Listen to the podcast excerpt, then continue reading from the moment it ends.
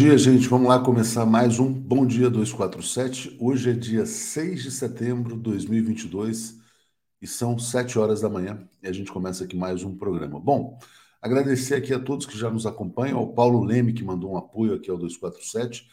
Dizer que a pesquisa de ontem à noite do IPEC foi fantástica para o ex-presidente Lula. Ele tem 50% dos votos válidos, lidera em praticamente todas as faixas, né?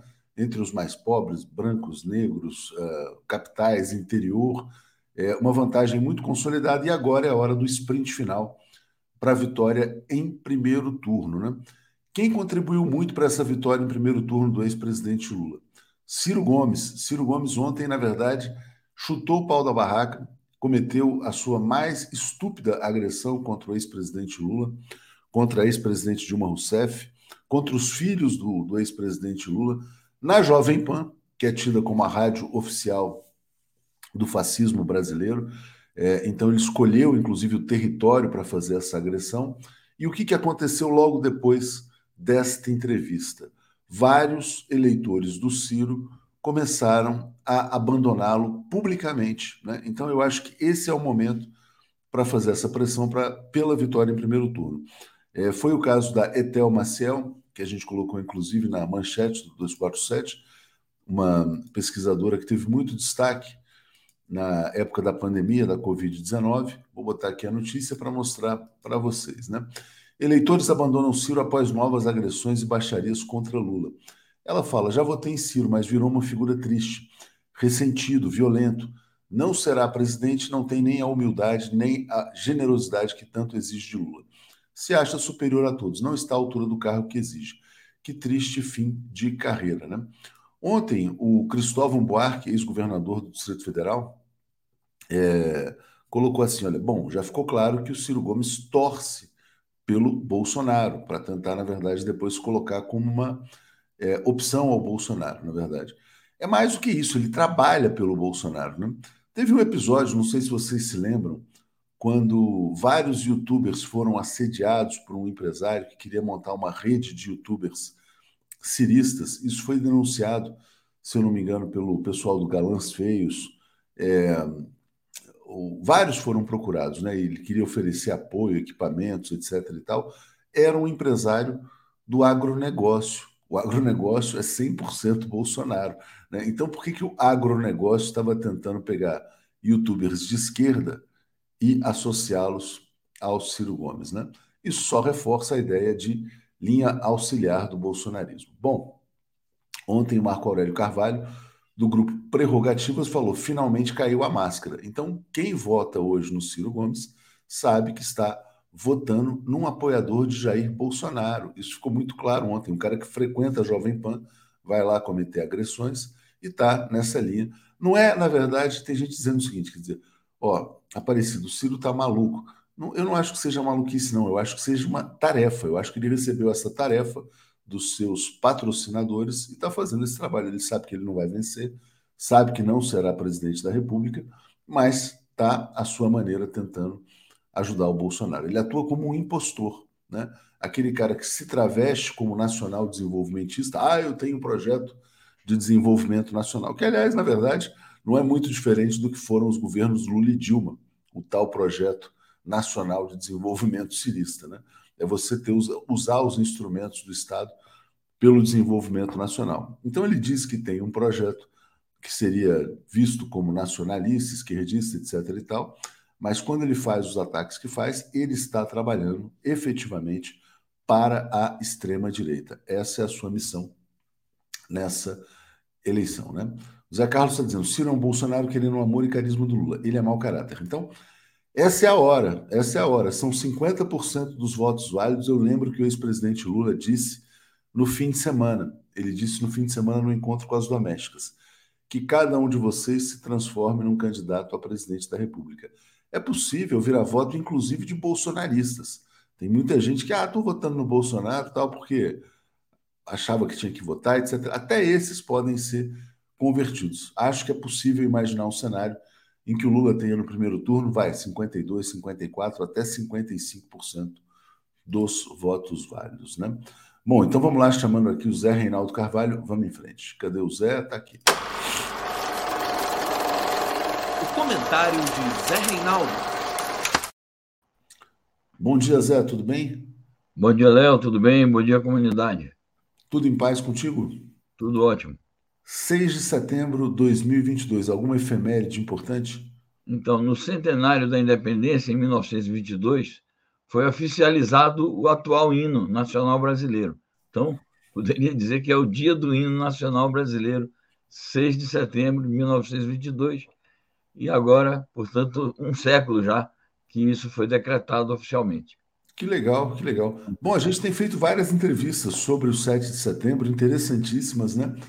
Ontem eu fiz, uh, bom, antes de ontem eu fiz uma muito interessante com o Jessé Souza, que vai ao ar hoje à noite, tese dele de que o Brasil nunca foi verdadeiramente independente, né? quer dizer, foi trocando de matriz né, ao longo do tempo.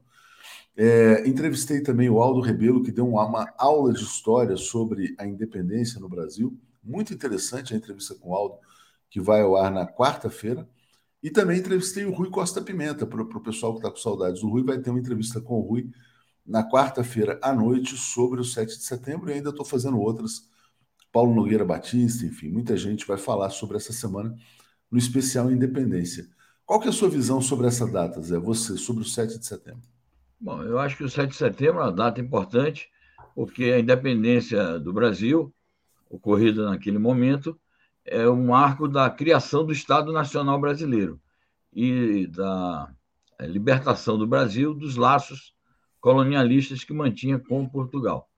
Agora, obviamente que é uma independência incompleta, na medida em que, é, primeiro, que o Brasil estabeleceu outros laços de dependência com outras potências. Primeiramente foi é, a Grã-Bretanha e, na sequência, no século XX, os Estados Unidos.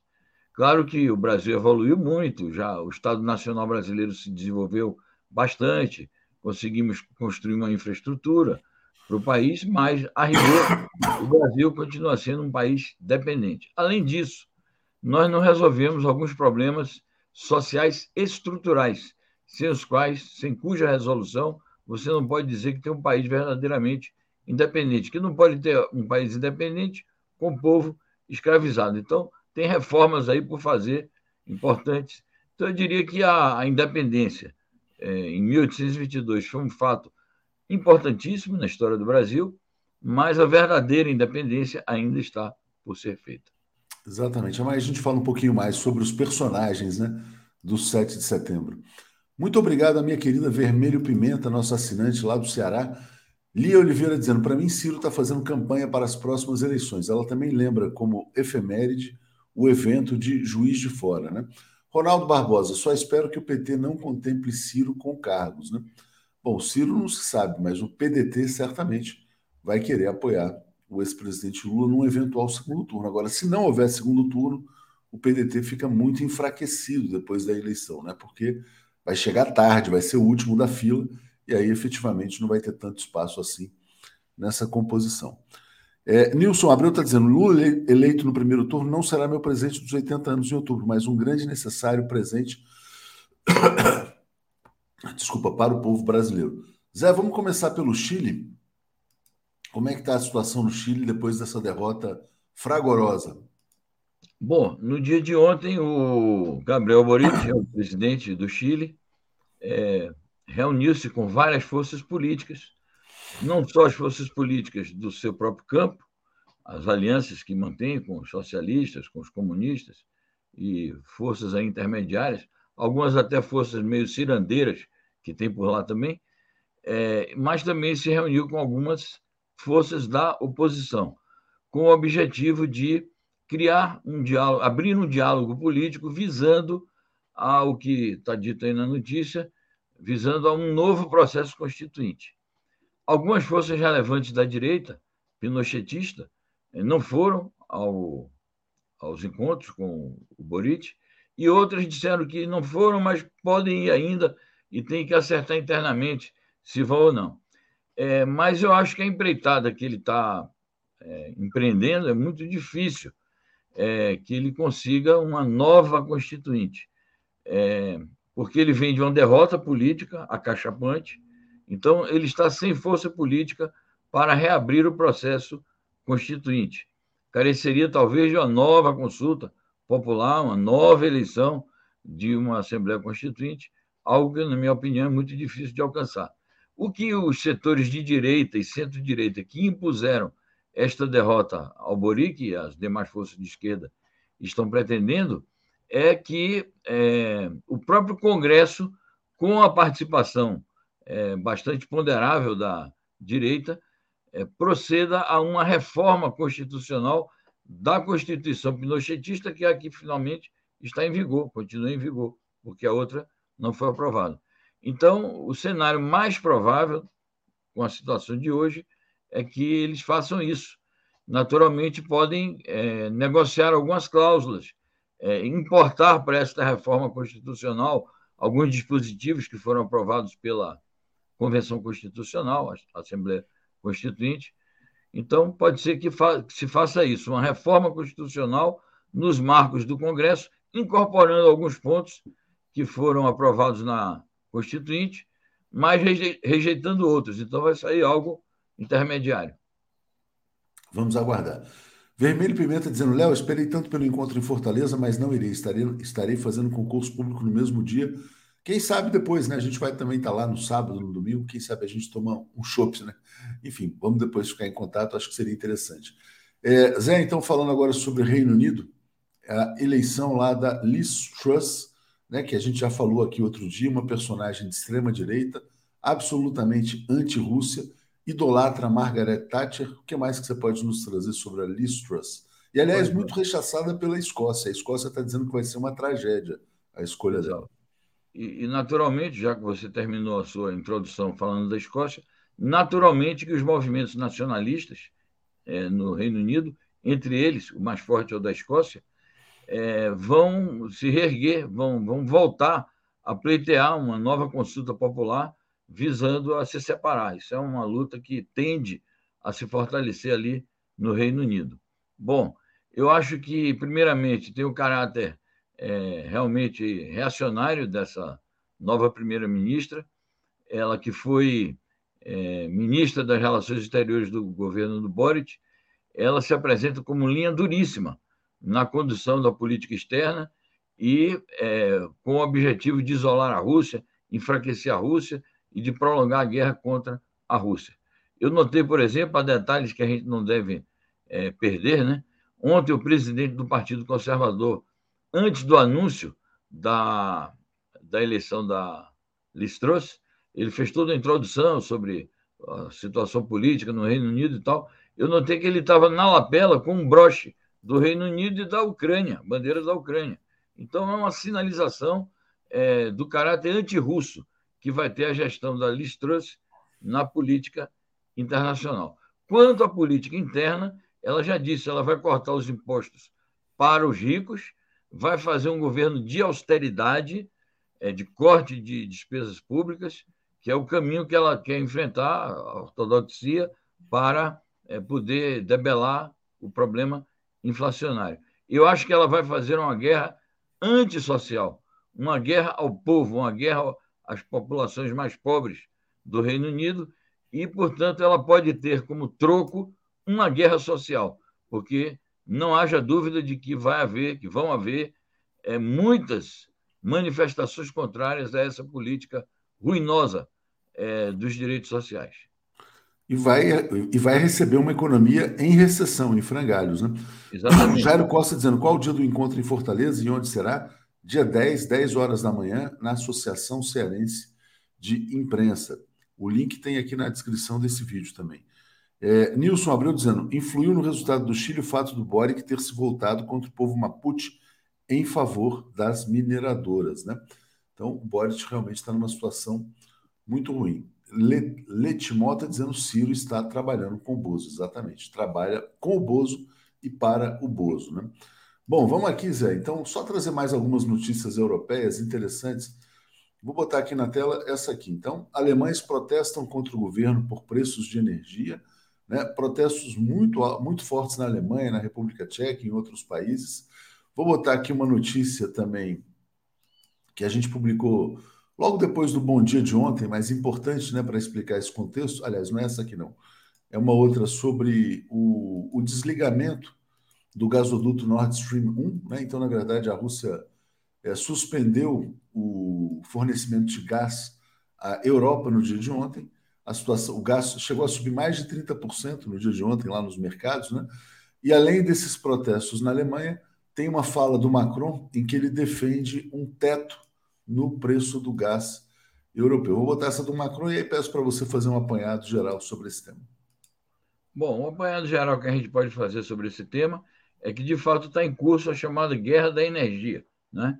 Essa Guerra da Energia é, tem várias facetas. Uma delas é que é, o Ocidente, essas potências ocidentais, procuram inculpar a Rússia por, é, pelo corte do fornecimento, como se elas não tivessem provocado a Rússia com as severas sanções econômicas que impuseram a esse país. Ah, mas a Rússia é, violou as leis internacionais e tal.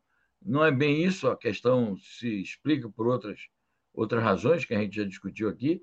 Então, o que convinha é, para evitar um agravamento da situação a essas mesmas potências, ao invés de se sancionar a Rússia, seria procurar um diálogo ou multilateral ou bilateral, cada um com a Rússia, para evitar chegar-se a esse ponto. Então, a Rússia diz que está reagindo às sanções econômicas.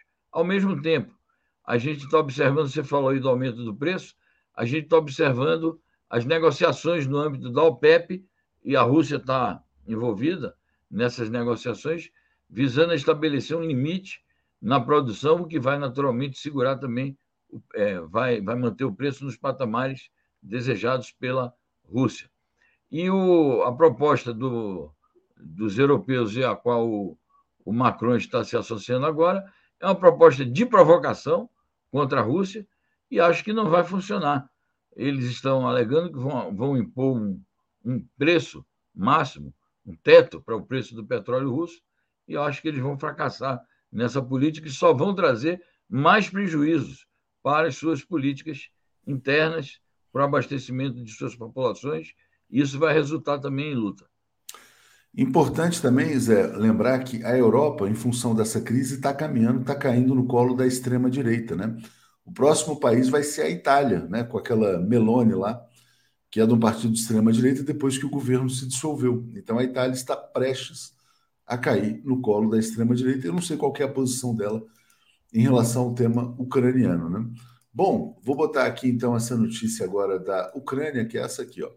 A Agência Internacional de Energia Atômica divulga nesta terça-feira relatório sobre a usina de Zaporizhia. Diga, Zé. É isso. Daqui a pouco deve sair o relatório.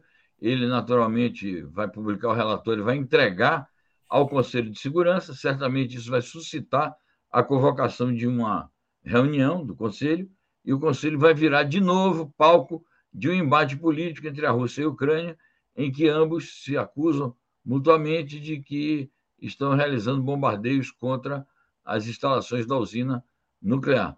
É, a Rússia alega que a Ucrânia está é, querendo recuperar os territórios que foram perdidos ali e está realizando uma chantagem nuclear, ameaçando é, detonar a maior usina nuclear da Europa, o que iria provocar uma grande catástrofe. Então vamos aguardar o que, é que ele vai dizer no relatório.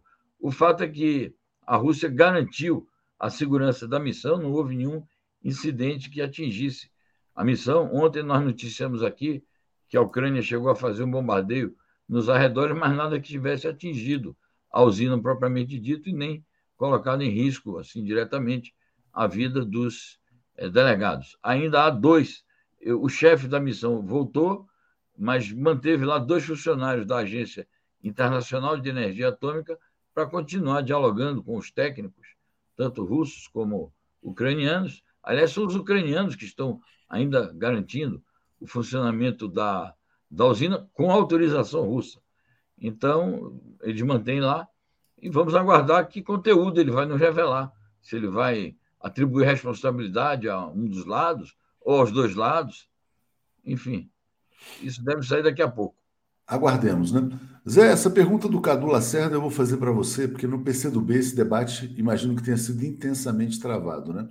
Pergunta para reflexão entre nós, esquerda progressista. São as ações que defendem pautas de gênero e comportamento que impedem as políticas econômicas socializantes de conquistar as camadas pobres, né? essa questão do identitarismo. Né? Algumas pessoas saíram do PCdoB, o Aldo Rebelo é um exemplo disso, em função do crescimento no PCdoB dessa agenda né, de gênero, comportamento, enfim. O que, que você diria sobre essa pergunta do Cadu? Bom, é, eu acho que a coisa não pode ser vista de maneira unilateral.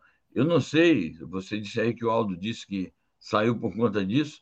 Eu acho que a saída do Aldo do PCdoB envolve questões maiores da concepção dele. Não, não mas esse é um dos elementos, só esse é um dos pontos. Né? Também.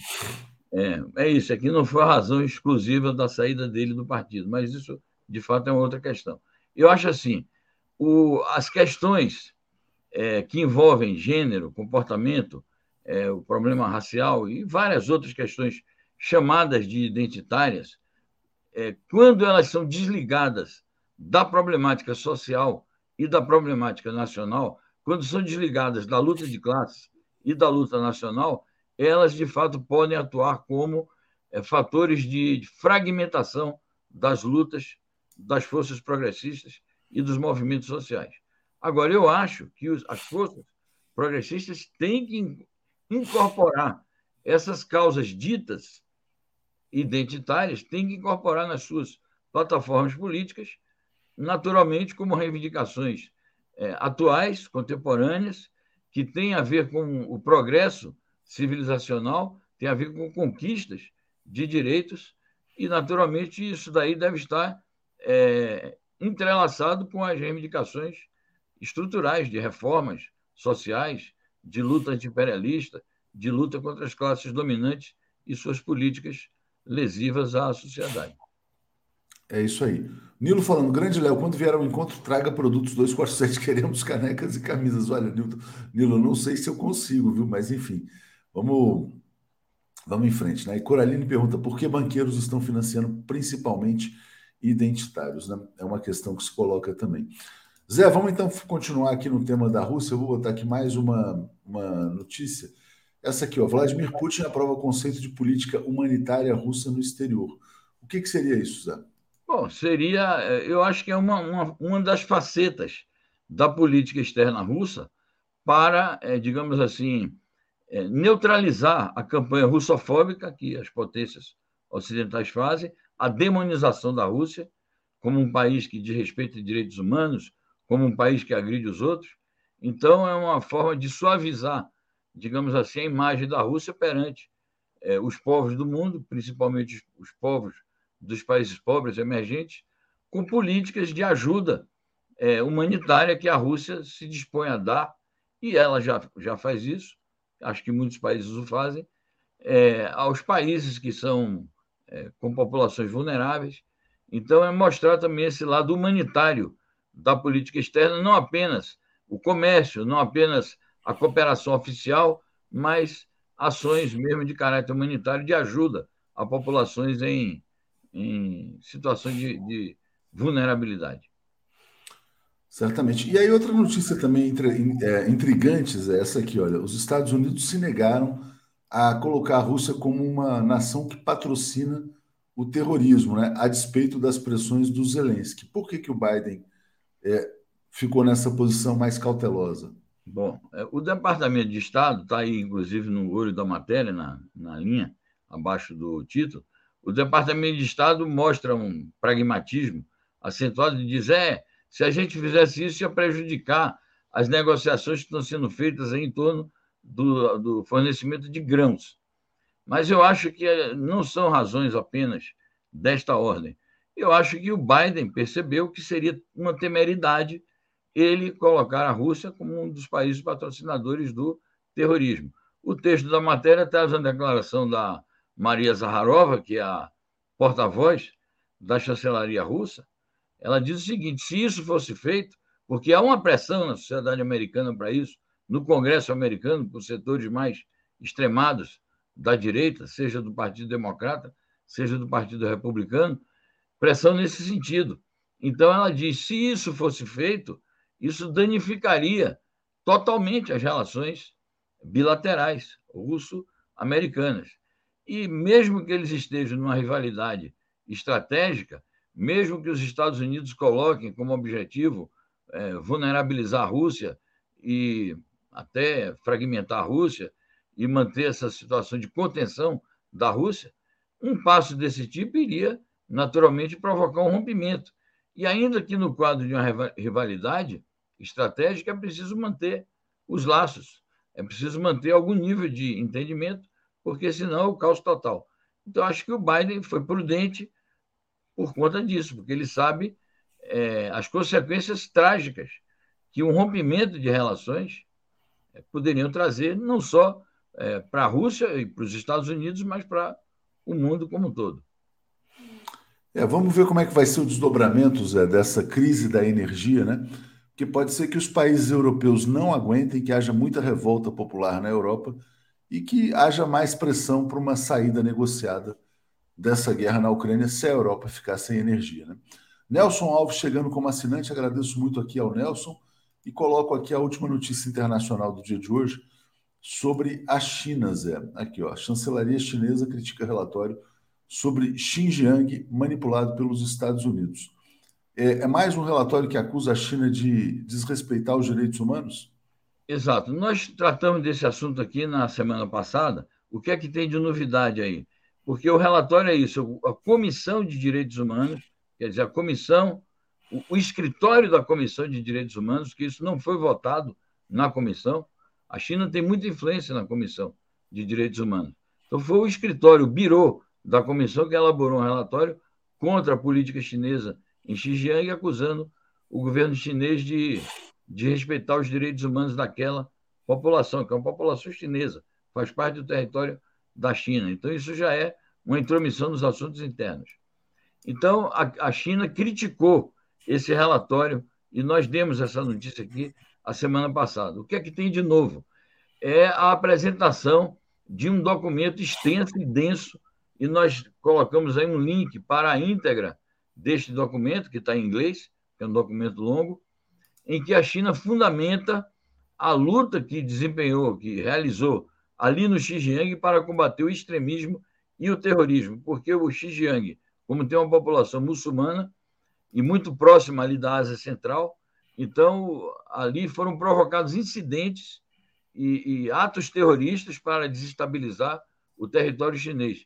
E a China explica que teve que tomar medidas enérgicas para combater o terrorismo, ao mesmo tempo que ela promove os direitos humanos da população, exatamente como também um antídoto a essas ações terroristas que já estão sob controle. Não tem havido, recentemente, atos dessa natureza, porque o Estado chinês tomou as medidas pertinentes. Zé, antes da gente se despedir aqui, uh, qual que é a sua expectativa amanhã para o 7 de setembro? Você acha que Bolsonaro vai tumultuar? Vai conseguir algo ou vai ser um dia como outro qualquer? Que ele só vai fazer ali o espetáculozinho macabro e vida que segue no dia seguinte? Bom, é, é difícil a gente prever, mas eu acho que o Bolsonaro vai radicalizar o discurso. Ele está desesperado, vai radicalizar o discurso. Agora, que tipo de ação esse discurso poderá desencadear? se eles estão preparando de maneira conspirativa alguma coisa assim mais radical, isso eu não saberia prever. Mas a tendência do discurso dele é incitação de ódio, é ataque às instituições de novo. É, nós devemos nos preparar para é, uma elevação da temperatura política a partir das manifestações, a manifestação do Rio.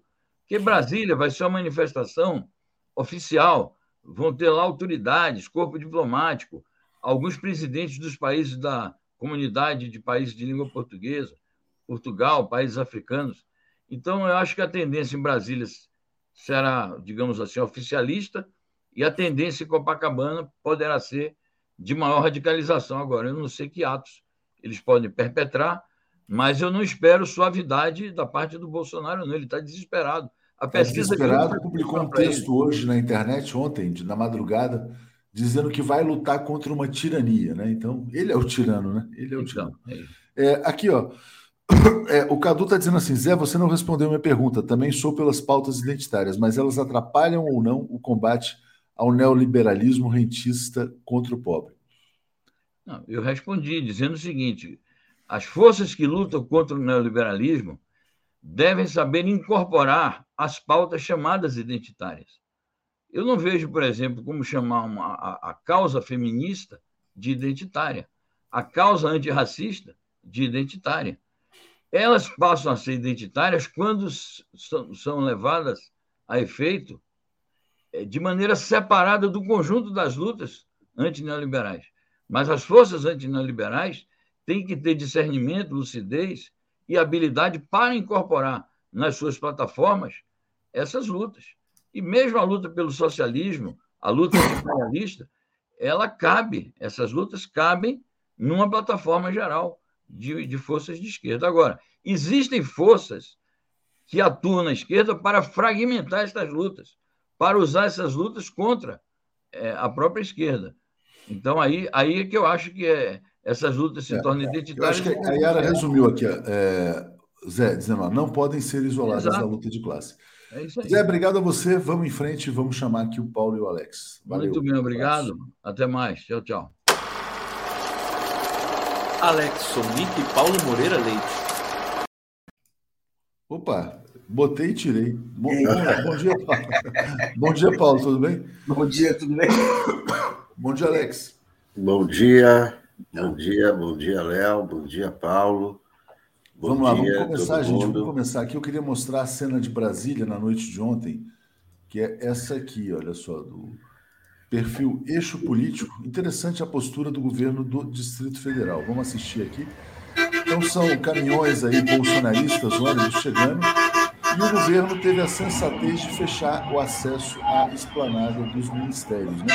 Então estão chegando lá para fazer baderna, para tumultuar, são ônibus pagos por empresários, muitos empresários do agronegócio que estão querendo tumultuar. O agronegócio é bolsonarista, porque o Bolsonaro desvaloriza o Brasil, desvaloriza a moeda brasileira e aumenta a rentabilidade dos setores exportadores. Mas esse é o clima 7 de setembro amanhã, já vou parar aqui. Diga lá, Paulo. Desculpa, essa decisão de fechar a esplanada.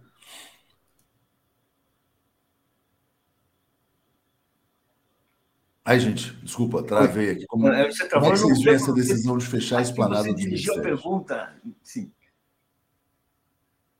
Oi, acho que você não me escutou. Como é que vocês veem essa decisão de fechar a esplanada dos ministérios? Olha, uh, nós estamos, estamos diante de uma situação que o Bolsonaro quer fazer uma baderna, a vocação dele é fazer uma baderna, é criar uma ameaça, é atemorizar a população, uh, mas ele não tem força política para isso. Neste momento, eu acho que ele pode fazer um discurso radical, repetindo o que disse o Zé Reinaldo, ele pode fazer um discurso radical, mas eu acho que ele não está politicamente com musculatura para tomar atitudes radicais, atitudes golpistas, uma ruptura. Não pode, não tem como. A sociedade brasileira, assim, se a gente for lembrar momentos históricos onde você tem uma, uma, uma ruptura, você tem assim teria uma, uma necessitaria, né, um impulso maior do setor do empresariado. Hoje nós temos essa simpatia do agronegócio, mas você tem todo um setor que está meio está temeroso do Bolsonaro, está com receio do Bolsonaro. A gente, nós tivemos várias manifestações pela democracia, uh, uh, manifestações parciais, né, mas que são manifestações anti-Bolsonaro, manifestações que envolveram vários setores da sociedade. Então, não estamos numa situação favorável a um golpe de Estado. Não é isso que a gente está vendo, que é isso que seria o Bolsonaro. Ele está querendo realmente dar um impulso a isso, impulsionar sua candidatura, uh, uh, dar impulso a uma ruptura, mas eu acho que ele não, não terá muita. Uh, assim, é, é, é, uma demonstração, é um demonstrativo, né? não é uma operação nesse sentido. E eu estou esperando que no dia 10, no fim de semana, haja uma manifestação do povo aquela que nós não vamos para o confronto agora, mas no dia 10 nós teremos uma manifestação do povo, onde poderá sim haver uma resposta interessante a respeito. É, Alex, a Ana Lúcia está dizendo assim: estou deixando Brasília agora. Os, os hotéis estão recebendo gado, os currais ficarão cheios, né? E aqui a Folha também diz assim: caravanas bolsonaristas têm patrocínio de empresários e movimentos de direita. Também vou colocar para você aqui um artigo do Lênio Streck, publicado hoje, que é bem interessante. Ele publica assim: ó, o STF tem um plano de resgate para os ministros no 7 de setembro. Tudo vai bem, né? As instituições estão funcionando. Alex, como é que você está vendo esses preparativos, a decisão do governo do Distrito Federal, enfim, o clima em Brasília de uma maneira geral? Né? Não, o, o, o, clima, o clima de eh, a Brasília bloqueada lembra muito o 25 de abril de 1984, a votação da emenda Dante Oliveira das diretas já.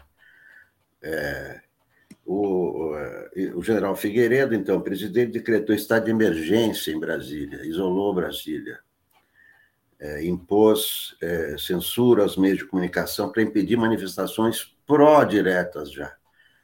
E escalou o general Newton Cruz para, para executar esse, esse, decreto, esse estado de emergência em Brasília, né, para evitar manifestações pró-democracia né? E ficaram famosas as cenas em que o general Milton Cruz, num cavalo branco, fez um desfile ali com 100 tanques, 6 mil tropas, e chicoteava automóveis. E, e o clima lembra muito, né? naquela ocasião, Brasília foi fechada para evitar manifestações pró-democracia, agora é fechada, o, o eixo monumental foi, foi fechado, e caminhões estavam tentando invadir para fazer manifestação contra a democracia. É evidente que essas manifestações são contra o STF em todo o país.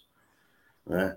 Tanto que está é, dizendo o Lênio Streck, o STF teme lobos solitários, a manifestação é contra o STF. É claro que ninguém vai dar golpe, né? É, o objetivo deles é mostrar apoio ao, uh, às políticas do Bolsonaro, a política armamentista, a política contra o STF, é principalmente, dia de amanhã uh, está sendo planejado como uh, manifestação contra o STF, ou seja, uma manifestação antidemocrática. É, vou botar aqui então agora, na verdade, o que disse o Bolsonaro nas redes sociais é, no dia de ontem, mais ou menos meia-noite, ele foi às redes, fez um tweet, uma sequência de tweets, né? Dizendo que ele não sabe se expressar, que ele é o seu, esse é o seu jeito. Ele estava tentando justificar o fato de chamar o Alexandre de Moraes de vagabundo, né? E aí ele fala que está defendendo o Brasil de uma tirania, né? Então, vou pegar só uma frasezinha dele. No final, ele fala assim, ó. Uma ação autoritária nunca é assim chamada por seu autor. Pelo contrário, ela aparenta combater supostas ameaças para que seja legitimada. Assim, abusos podem ser cometidos sob pretexto de enfrentar abusos. Esse é o mal das aparências. Elas favorecem os verdadeiros tiranos, né? Então ele está dizendo que ele é um grande democrata, que o Alexandre de Moraes é um grande tirano, e quando ele o chamou de vagabundo é porque ele não sabe falar direito. Paulo, diga lá.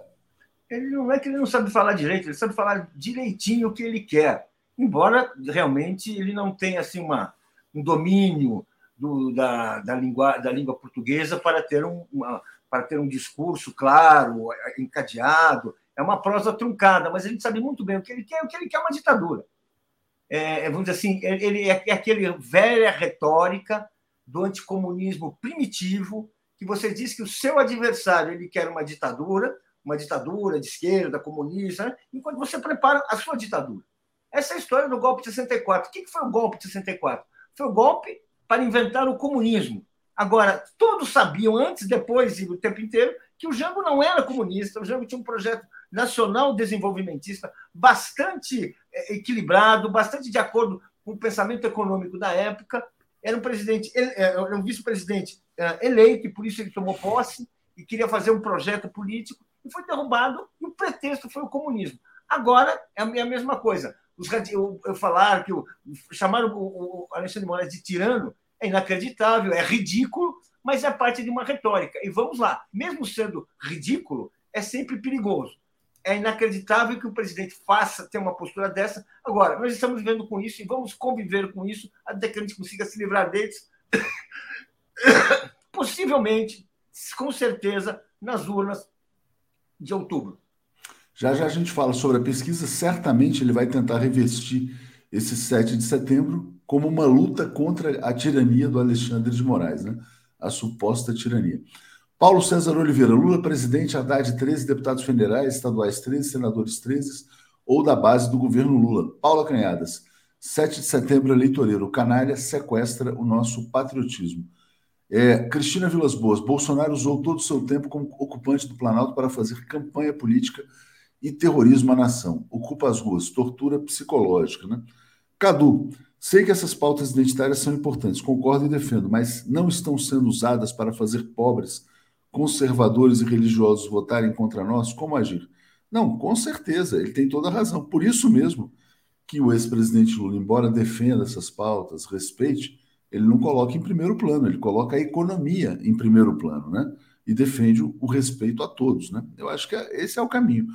É, Lúcio Raezer dizendo: donas de lancheria em Canela vão votar em Lula. No tempo de Lula, elas atendiam um povão. Agora não tem ninguém comendo fora, né?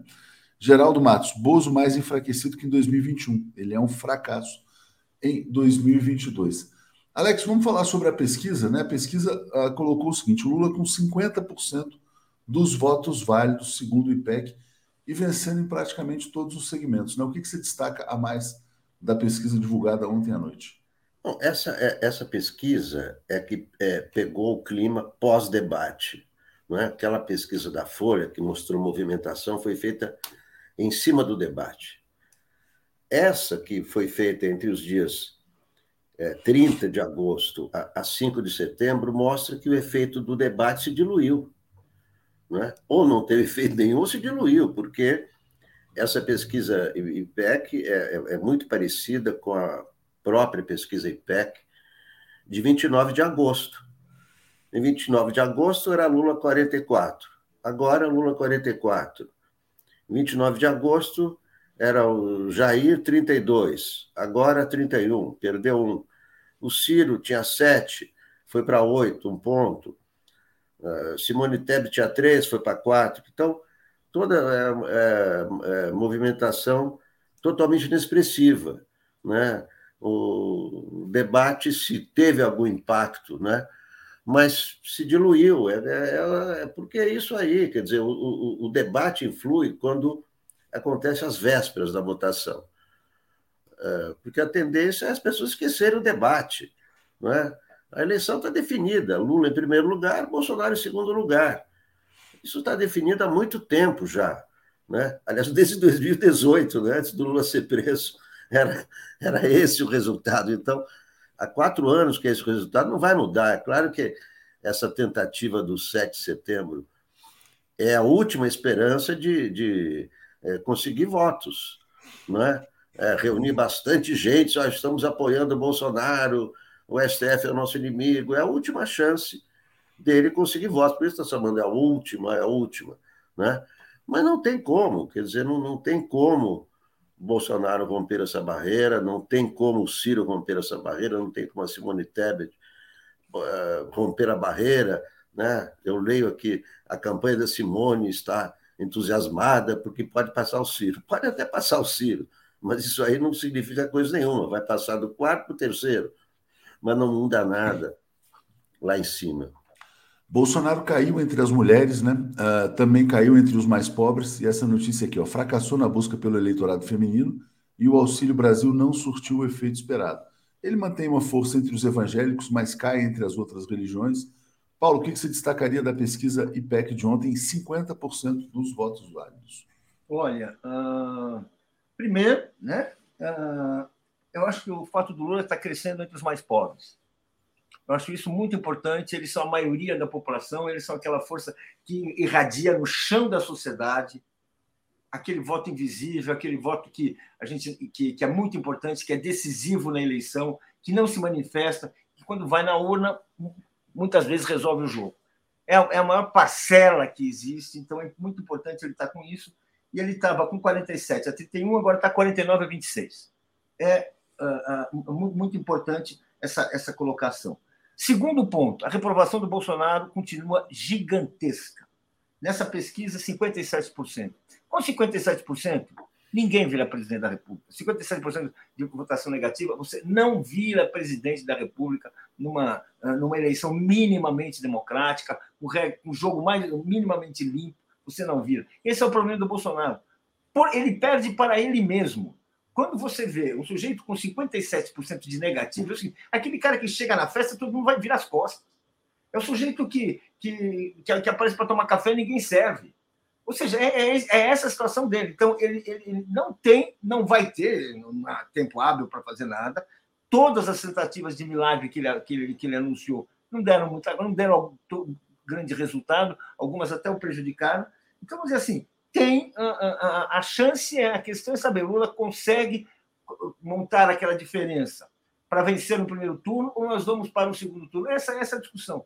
Eu acho que essa discussão e, e, e, e há, tem, tem uma questão aí que eu queria falar um pouco, se tiver tempo, que é o seguinte: é a, a trajetória suicida de Ciro Gomes. Vamos falar já já sobre esse ponto. Tá, já então já. Falar, eu já vou, eu separei as matérias coisa aqui. ali que é, é que, que é, tá ficando assim, tem um problema ali, tem alguma coisa doentia. Não, exatamente. E é esse o ponto que, na verdade, pode favorecer a vitória em primeiro turno, porque ontem houve vários abandonos públicos né, de eleitores ciristas. Né? Eu já mostrei aqui na abertura a, aquela. Como é que eu esqueci o nome dela, meu Deus do céu? Aqui da Etel Maciel, que foi pesquisadora na época da Covid, dizendo: olha, votava no Ciro, não voto mais. Então, estou botando aqui essa notícia na tela. Né? É, ontem também, um dos principais apoiadores do Ciro Gomes nas redes sociais, que é o Tico Santa Cruz, também diz que não aguenta mais esses ataques do Ciro uh, ao Lula, diz que isso não faz nenhum sentido e diz que vota em qualquer um contra o Bolsonaro, então, portanto, sinalizou um voto no ex-presidente Lula.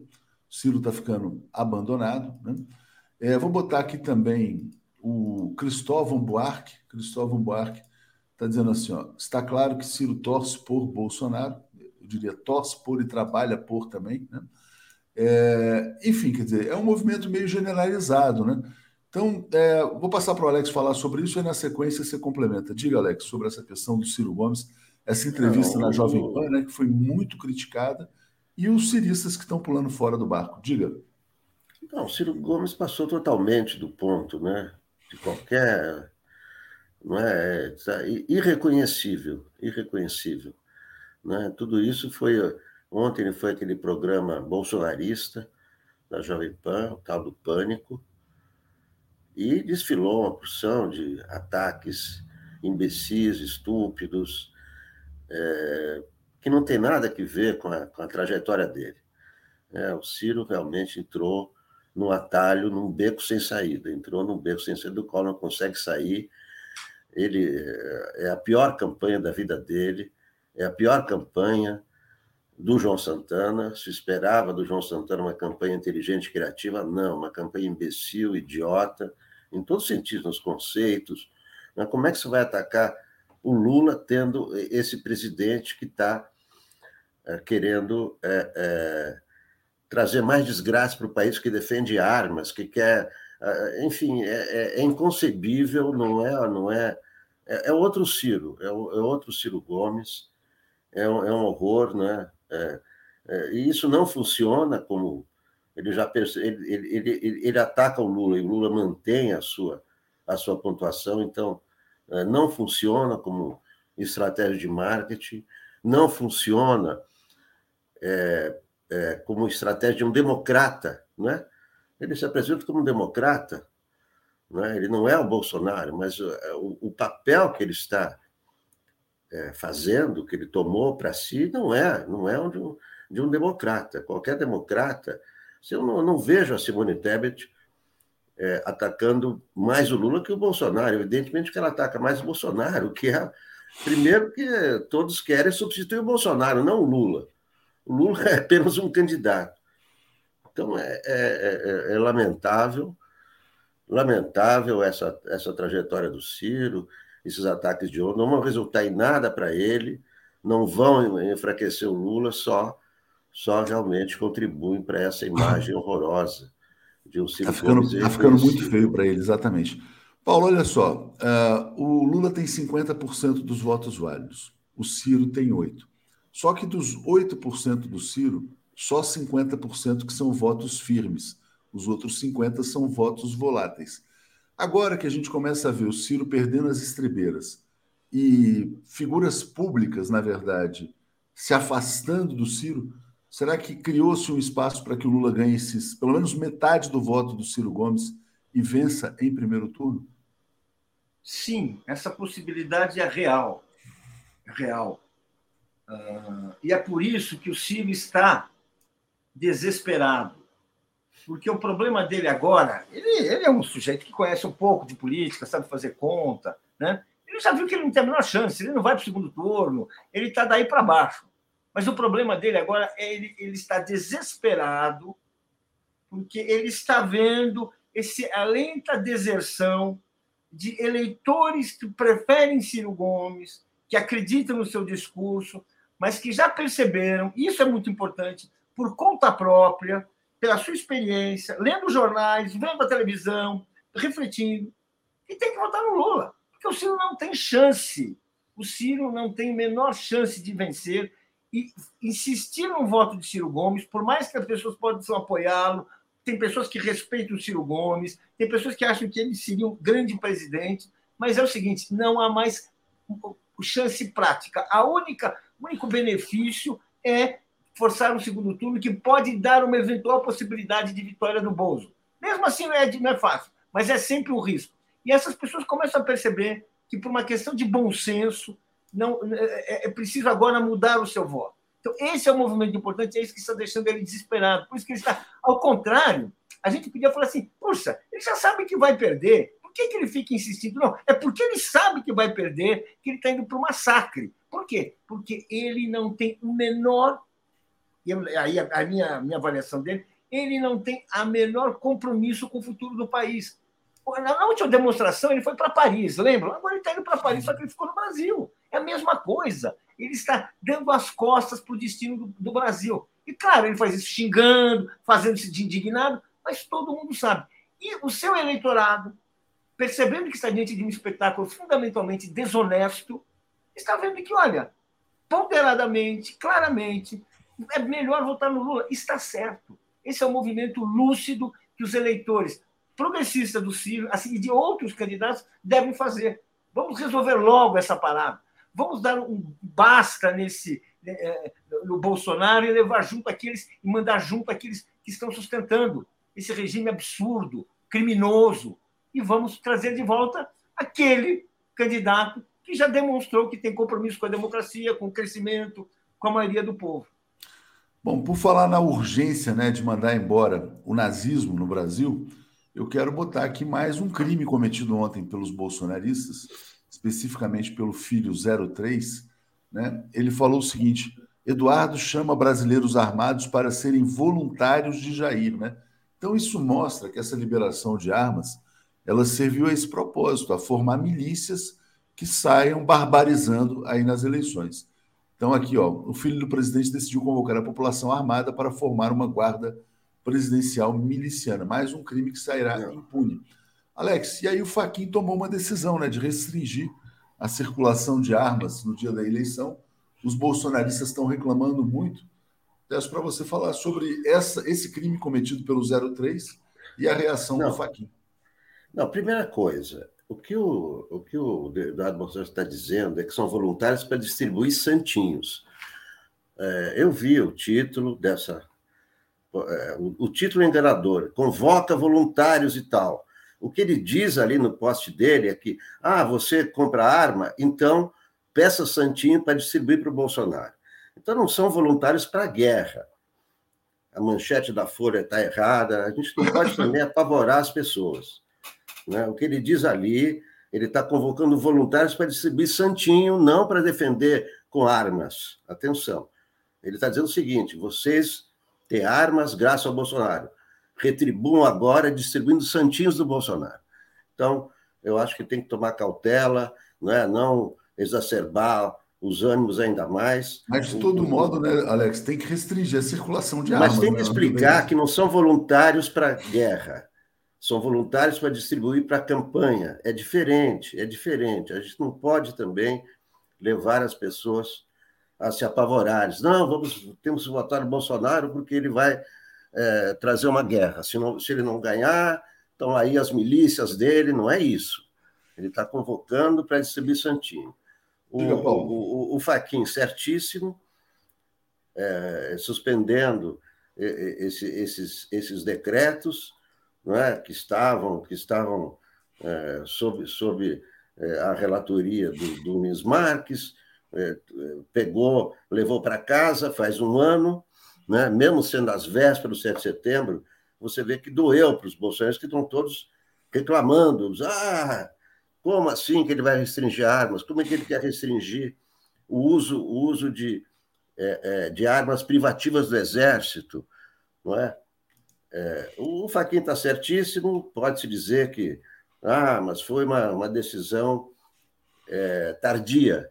Não, tudo, tudo bem, bem, foi tardia. Alex, eu vou ler os comentários, deixa eu só ler os comentários aqui. Chegaram vários, eu tinha deixado passar aqui em branco. É, vamos lá. O João do Sertão está dizendo, é o Ciro Bannon, Vermelho Pimenta dizendo, Ciro sempre foi assim, só enganou a imprensa sudestina. Aqui no Ceará ele não se cria. É, Alisson Lacerda está dizendo, ó, o cálculo do Ciro é simples, quer que Bozo vença e Lula daqui a quatro anos, com 81 anos, esteja fora da eleição e ele seja a solução. Né? Rita de Cássio, é, o próprio 7 de setembro vai lacrar a derrota de Bolsonaro. Zé Arno, Ciro não é de esquerda, né? Paulo Tomás, falem do cenário da Bahia, saiu nova pesquisa, os baianos estão se sentindo abandonados pelo PT. Eu não vi essa, pesquisa ainda, mas enfim, vamos buscar. Nilo Alves está dizendo, Ciro é um medíocre, como fez, como dizia o Nício, seu passado deve ser descoberto e revelado. Ele é um filhote da ditadura morre de inveja do Lula, haja dor de cotovelo.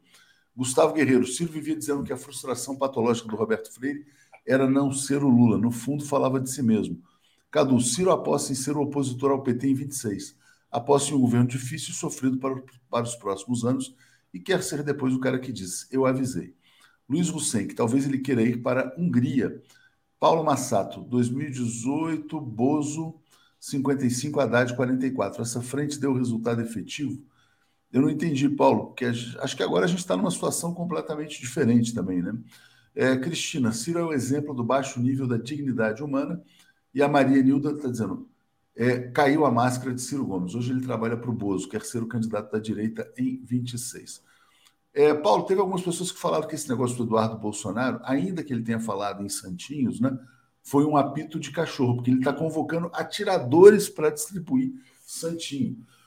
Então, diga lá. Pois é, né? Eu acho que assim é muita coincidência que o Eduardo Bolsonaro queira uh, uh, reunir atira, pessoas que compraram armas, portanto, pessoas que têm disposição de andar armadas, que têm já um, um certo apetite violento, vamos falar assim, para não, né, não, não ofender ninguém, mas é disso que nós estamos falando em que ele quer reunir essas pessoas para distribuir Santinho. Desculpe, não é para distribuir Santinho. Não é para distribuir Santinho. Eu não sei para que, que é, mas é uma coisa muito mais grave, muito mais séria. Você quer distribuir Santinho? Você, se você tem partido organizado, coisa que eles não têm, o, o vínculo que eles têm, na verdade, é o vínculo armado, você, você chama, vamos distribuir para dar uma fachada legal, uma fachada ingênua, dizer que somos todos bem, e dar uma piscadinha, ó, Santinho, Santinho, ó, faz assim, ó, né? Mas assim, quem nunca viu isso? É, assim, nós, é, nós estamos chegando. Na minha opinião, vou te falar, pensei em tentar achar uma palavra, pode talvez seja uma palavra mesmo, é um toque de recolher do bolsonarismo. Esses caras estavam todos despertos, cada um comprou ali sua arma, achou legal, porque levamos ali, bateu o comunismo. Agora o cara tá, vamos subir Santinho. Ó, ó, Santinho, gente, Santinho. Alguém acha que é, que é para subir Santinho? Eu não acho. Inclusive, eu não acho. Eu acho que isso aí tem que ser, ele tem que ser interpelado pela, pela justiça, quais são suas intenções, porque isso aí é suspeitíssimo, gente. suspeitíssimo. O que é reunir pessoas armadas? Para quê? Pessoas que não têm, que não obedecem a uma hierarquia, portanto podem agir fora da lei. Do que, que nós estamos falando? Olha só, hein? Olha só. Uh, por fim, bem, eu, eu, assim, eu acho que é, assim, é, é, é isso se junta, se combina, porque a situação mudou há um ano. Há um ano, quando, quando o Nunes Marques cumpriu, prestou, bateu a continência para o, o, o presidente que mandou para o Supremo e sentou em cima dessa decisão, desse debate sobre armas, há um ano o país estava de um jeito. Hoje o país está, é, é diferente. Hoje o, o, o Faquin questiona essa decisão. Coloque em questão, mas estamos ali, faltam que, duas semanas para a eleição. Ou seja, é, vamos dizer assim, é tardio, é tardio. É, que providência se poderá tomar se a gente quiser, se alguém quiser, se alguma autoridade responsável quiser tomar providência, vai recolher as armas? Vai chamar de volta? Vai. Ou seja, estamos sim numa coisa, e é por isso, aproveitando-se desse ambiente de incertezas, que Eduardo Bolsonaro, que não é um Zé Mané na estrutura do bolsonarismo, está chamando. Bom, é, Carlos Baldijão está dizendo assim: ó, o Bananinha pode estar falando em código. Bom dia, Paulo. Bom dia, Alex. Vamos seguir aqui com a Daphne, com o Marcelo e com o Joaquim. Valeu, gente. Obrigado. Obrigado. Apresentação de Daphne Ashton. Bom dia, Daphne. Tudo bem? Bom dia, Léo. Bom dia, Marcelo. Bom dia, comunidade. Tudo bem, sim. Bom dia, Marcelo. Tudo em paz? Bom dia, Léo. Bom dia, Daphne. Bom dia, comunidade. Vamos lá para uma semana decisiva. Decisiva. Bom, deixa eu ler comentários aqui, já já passo para vocês. Vou rodar um vídeo aqui bem interessante, né? É, bom, sobre o Ciro Gomes que está sendo abandonado, né, em razão da sua própria estupidez. É, Maria Nilda está dizendo: ó, caiu a máscara do Ciro, hoje ele trabalha para o Bozo, quer ser o candidato da direita em 26. Marcelo Montenegro diz: Caetano Veloso foi o primeiro a fazer esse movimento de abandono do Ciro. É, Melânia, Léo, querido, leia essa interpretação. Ciro não estaria dizendo de maneira enviesada que vote diretamente Lula em Lula e não mais nele? Não sou cirista, mas posso ver por esse lado facilmente. Não sei. Acho que ele está falando muita bobagem, mas acaba tendo esse efeito. É, Bruno Seron, sobre o Ciro, pior do que perder é perder sem honra. Cláudia Barrela, bom dia. Para que falar de arma em clube de tiro se é só para distribuir adesivos e santinhos? Está na cara a dica do filhote do Inominável, né? É, Rosa Maria dizendo: parabéns a todos pelo quadro imparcial da TV 247. Esse quadro traz a formação trotskista do Paulo e a conciliação do Alex nos dando a oportunidade de chegar à própria opinião. Obrigado, Rosa. Gente, vou dar um vídeo aqui. Olha só. Vocês lembram aquela senhora do posto de gasolina, da gasolina, que não sei o quê, aquela coisa toda? Não, não sei se é exatamente ela, mas ela baixou numa outra senhora lá no Rio de Janeiro e mostra que eleitores do inominável precisam de tratamento psiquiátrico. Bom, aqui o advogado Luiz Carlos Rocha, né? Gabriel Pensador puxou um Lula lá e provocou um ataque histérico, né? Ainda bem que não estava armada. Vamos assistir para vocês verem a cena. Ah, essa puta me chamou para pensador, né? Ela tá brava que chamaram o Gabriel Pensador? Né? E ela é Bolsonaro.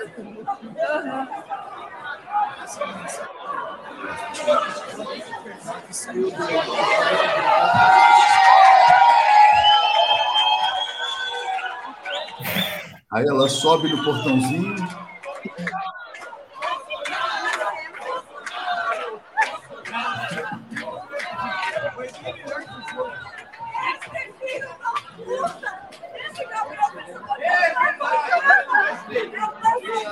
Pensei que ela é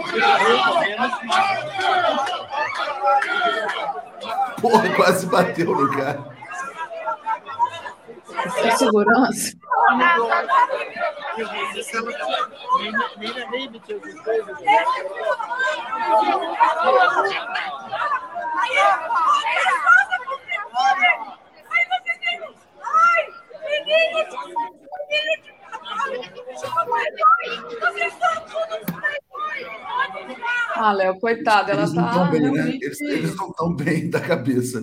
Eles estão é. perdidos. O gado está desorientado, está uma coisa perigosa. Diga, Daphne. Não, eu ia dizer, eu acho que alguém está falando aqui vergonha alheia, é de fato, né? Ela está ali num surto, então é, acho que a gente não pode nem rir, né? Muita gente se juntou ali para, enfim, para ficar atiçando e, e curtir o momento, digamos assim, mas é. É muita cloroquina, como diz o Zé Ramos. É. é. Overdose de cloroquina. Gente, vou passar para vocês aí. O Marcelo está cheio de notícias aí, cheio de novidades. Bom dia, Pois é, a convocação do 7 de setembro que está nas ruas do Rio é a melhor coisa que aconteceu. A grande resposta. Ah, é muito bom isso aí. Isso é muito bom. Deixa eu botar aqui. Não sei se a Daphne tem essas. Você tem essas eu imagens? Tenho. Tenho sim, vou começar aqui. Então põe aí, é muito bom. Pela, gente, pelo Queiroz. Ó, o Queiroz é, tá Isso está nas ruas do Rio, passando pelas ruas ontem à noite. Está lá, pela rachadinha, vem para o 7 de setembro. É isso. Tem outro, tem mais. Deixa eu sair aqui, Davi. Vou sair, vou dar um bom dia para você. Vai lá, Léo. Bom dia para você. Tem essa daqui também, olha. pelo Centrão, vem para o 7 de setembro. Tem mais, tem pelo Centrão. Tem mais, é que eu tenho que abrir um por um aqui, peraí. Então, essa daí é do Arthur Lira. Aí tem essa daqui também, que é bem interessante. O Queiroz com a rachadinha, o Arthur Lira com o Centrão. Agora, qual é o que você vai selecionar? Pela corrupção, o nosso grande Collor de Mello vai estar tá lá. Não sei se em Alagoas ou no Rio, mas vai estar tá lá. É. E tem uma e... última, que são os mais... moralistas. os castos, é esse daqui. Peraí. Não, ainda tem os imóveis. Tem dos imóveis. Tem dos imóveis, né? Peraí, deixa eu. Que agora. Ah, é essa daqui. Essa daqui é pela moral. Então tá faltando um. Mário Frias. Eu... Mário Frias, esse cara, né? É, o Mário Frias aí. Ah, tem mais uma sim que eu não abri aqui. Peraí, que eu não baixei. Não. Pelos imóveis, quem é pelos imóveis, Marcelo? Acho que você não me É o, o, o Eduardo Bolsonaro, o Flávio Bolsonaro. Ah, tá. É. Então, é, deixa eu abrir aqui. Agora eu achei aqui no meio das nossas mensagens. Você que tirou essas fotos, né? Estava na parede da, da rua Senador Dantas. Da Senador Dantas. É, com o Evaristo da Veiga, bem ali na esquina. Então, os cartazes lá. No centro da cidade, gente, olha aí, ó. Vem para o 7 de setembro. Hoje eu vou a Copacabana dar uma volta por lá para ver o que, que tem lá. Disse que o circo já está sendo armado. Ontem uma amiga minha disse que já armaram o circo, já puseram grade, já puseram palco, estão armando o circo para o 7 de setembro vai lotar, eu vou, tá, eu vou aparecer lá para ver como é que vai ser amanhã. Hoje eu não vou lá, não. Você que mora aí perto, vai lá.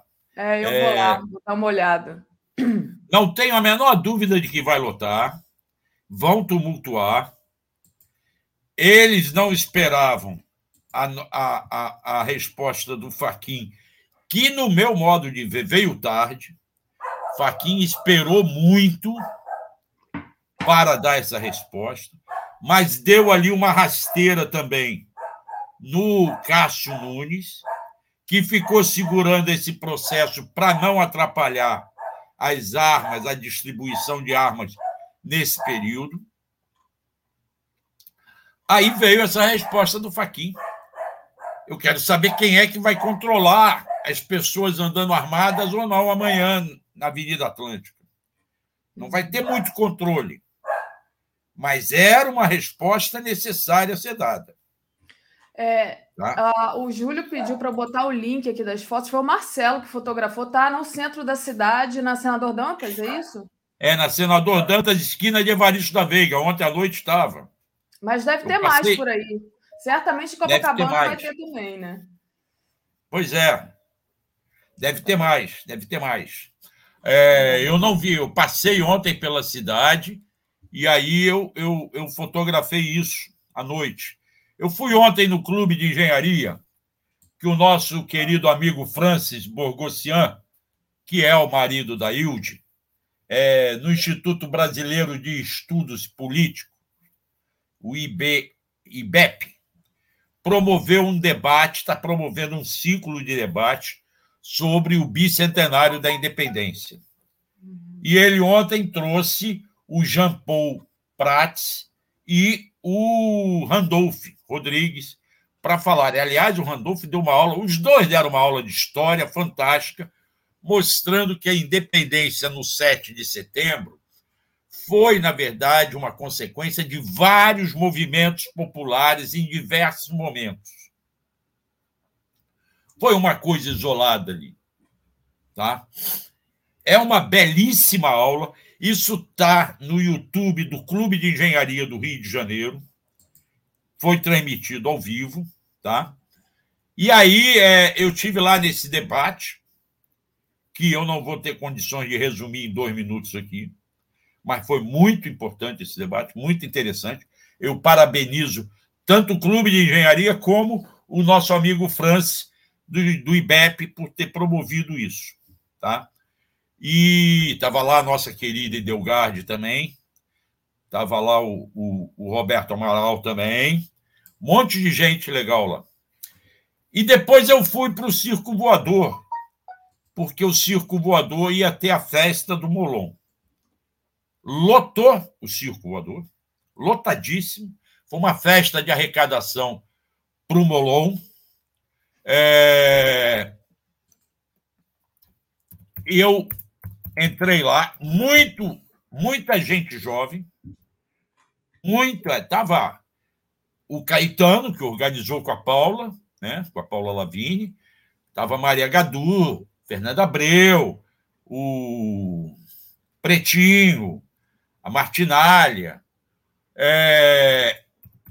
E aí, é... nesse caminho é que eu fiz essas fotos. Tá?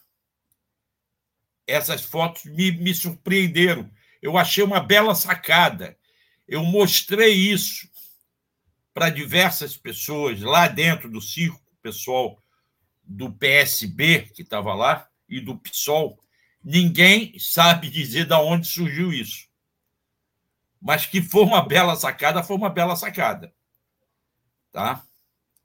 E na foto não diz nada, né, Marcelo? A, a você, é, na foto, no, no, cartaz que você fotografou, não tem. Ninguém. É, não tinha nada, só realmente alguma coisa. É, ali, só a foto da, daquelas Não, é isso aí, mostra de novo. Ó, eu vou responder o que o mosca na sopa. Primeiro, que vergonha Marcelo participando da festa do, de um traidor, com esse traidor. Primeira coisa, eu vou a qualquer lugar. Eu vou, inclusive, à Avenida Atlântica amanhã para reportar. Você é jornalista, né? e segunda coisa, eu não trato as pessoas assim. Estava lá todo mundo gritando pelo voto no Lula. A disputa pelo Senado é uma, segunda, uma outra coisa. Hoje eu e a Daphne e a Regina Zappa vamos entrevistar o siciliano para apresentar aqui no 247. Sim. Vai, gente... Não vai passar hoje, é uma entrevista gravada, vai passar na quinta-feira essa entrevista que vamos fazer com o André Siciliano. E fomos e mais um evento com a, que estava o André Siciliano também, né? Não, tivemos num evento eu e a Daphne e a Regina Zappa. Regina na casa da Gisele Citadino, com ouvindo o siciliano. Vamos entrevistar o siciliano. Eu, Daphne, vamos estar no comício do Lula em Nova Iguaçu na quinta-feira, que vai ser uma resposta ao 7 de setembro do Bolsonaro. E na sexta-feira vamos visitar São Gonçalo, comício do Lula. Nós vamos a tudo. Temos que reportar, nós somos repórteres. E repórter vai atrás de notícia. Rala, como dizia meu amigo Arnaldo César, gasta sola de sapato no asfalto. Tá? Exatamente. Boa, Marcelo. Marcelo, e lá nesse evento no Clube de Engenharia, né? Você conversou com o Randolph? Foi lá que você conversou com o Randolph? Pois é. O que, que acontece? Há, algum tempo atrás, eu tenho até o pedido aqui, vamos ver se eu acho, de quando foi a data da assinatura digital, não, não sei quando é que foi. Algum tempo atrás, quatro senadores, Renan Calheiros, Randolph, Humberto Costa e o Fábio Contarato, ingressaram no Supremo Tribunal Federal com uma petição, a petição 10552, tá? Nesta petição, eles pedem, como senadores, acesso às conversas que foram descobertas no celular do empresário bolsonarista. Qual dos empresários foi? Agora eu me esqueci o nome. É aquele que é amigo do Aras. É, peraí. Eu, eu me esqueci também. o nome dele. Alguém vai lembrar Mas, aqui no. no eles pedem, pedem acesso a essas conversas. Lembrando que cabe ao Senado analisar o comportamento do procurador-geral. O Senado pode decretar o impeachment do procurador-geral. É o Meyer Nigre, não é? É esse? o Meyer Nigre, é esse mesmo. É. Então, eles pediram acesso. Ontem, a Lindora Araújo apresentou no Supremo é, o parecer da Procuradoria sobre esse pedido. Negando, claro. Diz que os senadores não têm legitimidade nesse processo para se manifestar. Que eles não podem ter acesso a essas conversas. E fala as justificativas dela lá em oito laudas. Tá? É... Dá um monte, dá um monte de, de, de, de resposta, de, de justificativa para manter escondida estas conversas. Eu não estou nem dizendo, o, o, o Daphne, vamos deixar bem claro aqui. O Aras tem o direito de conversar por WhatsApp com quem ele quiser.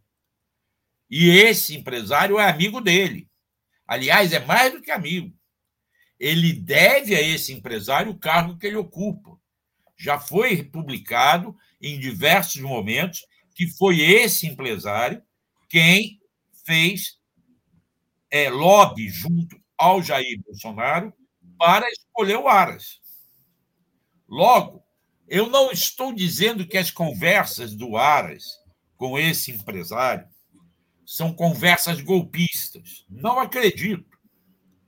Agora, já que investigando quem financia esses golpes, o Supremo Tribunal Federal, o próprio empresário entregou o celular à Polícia Federal. Tinha uma busca e apreensão. E o próprio empresário espontaneamente deu a senha para acesso às conversas.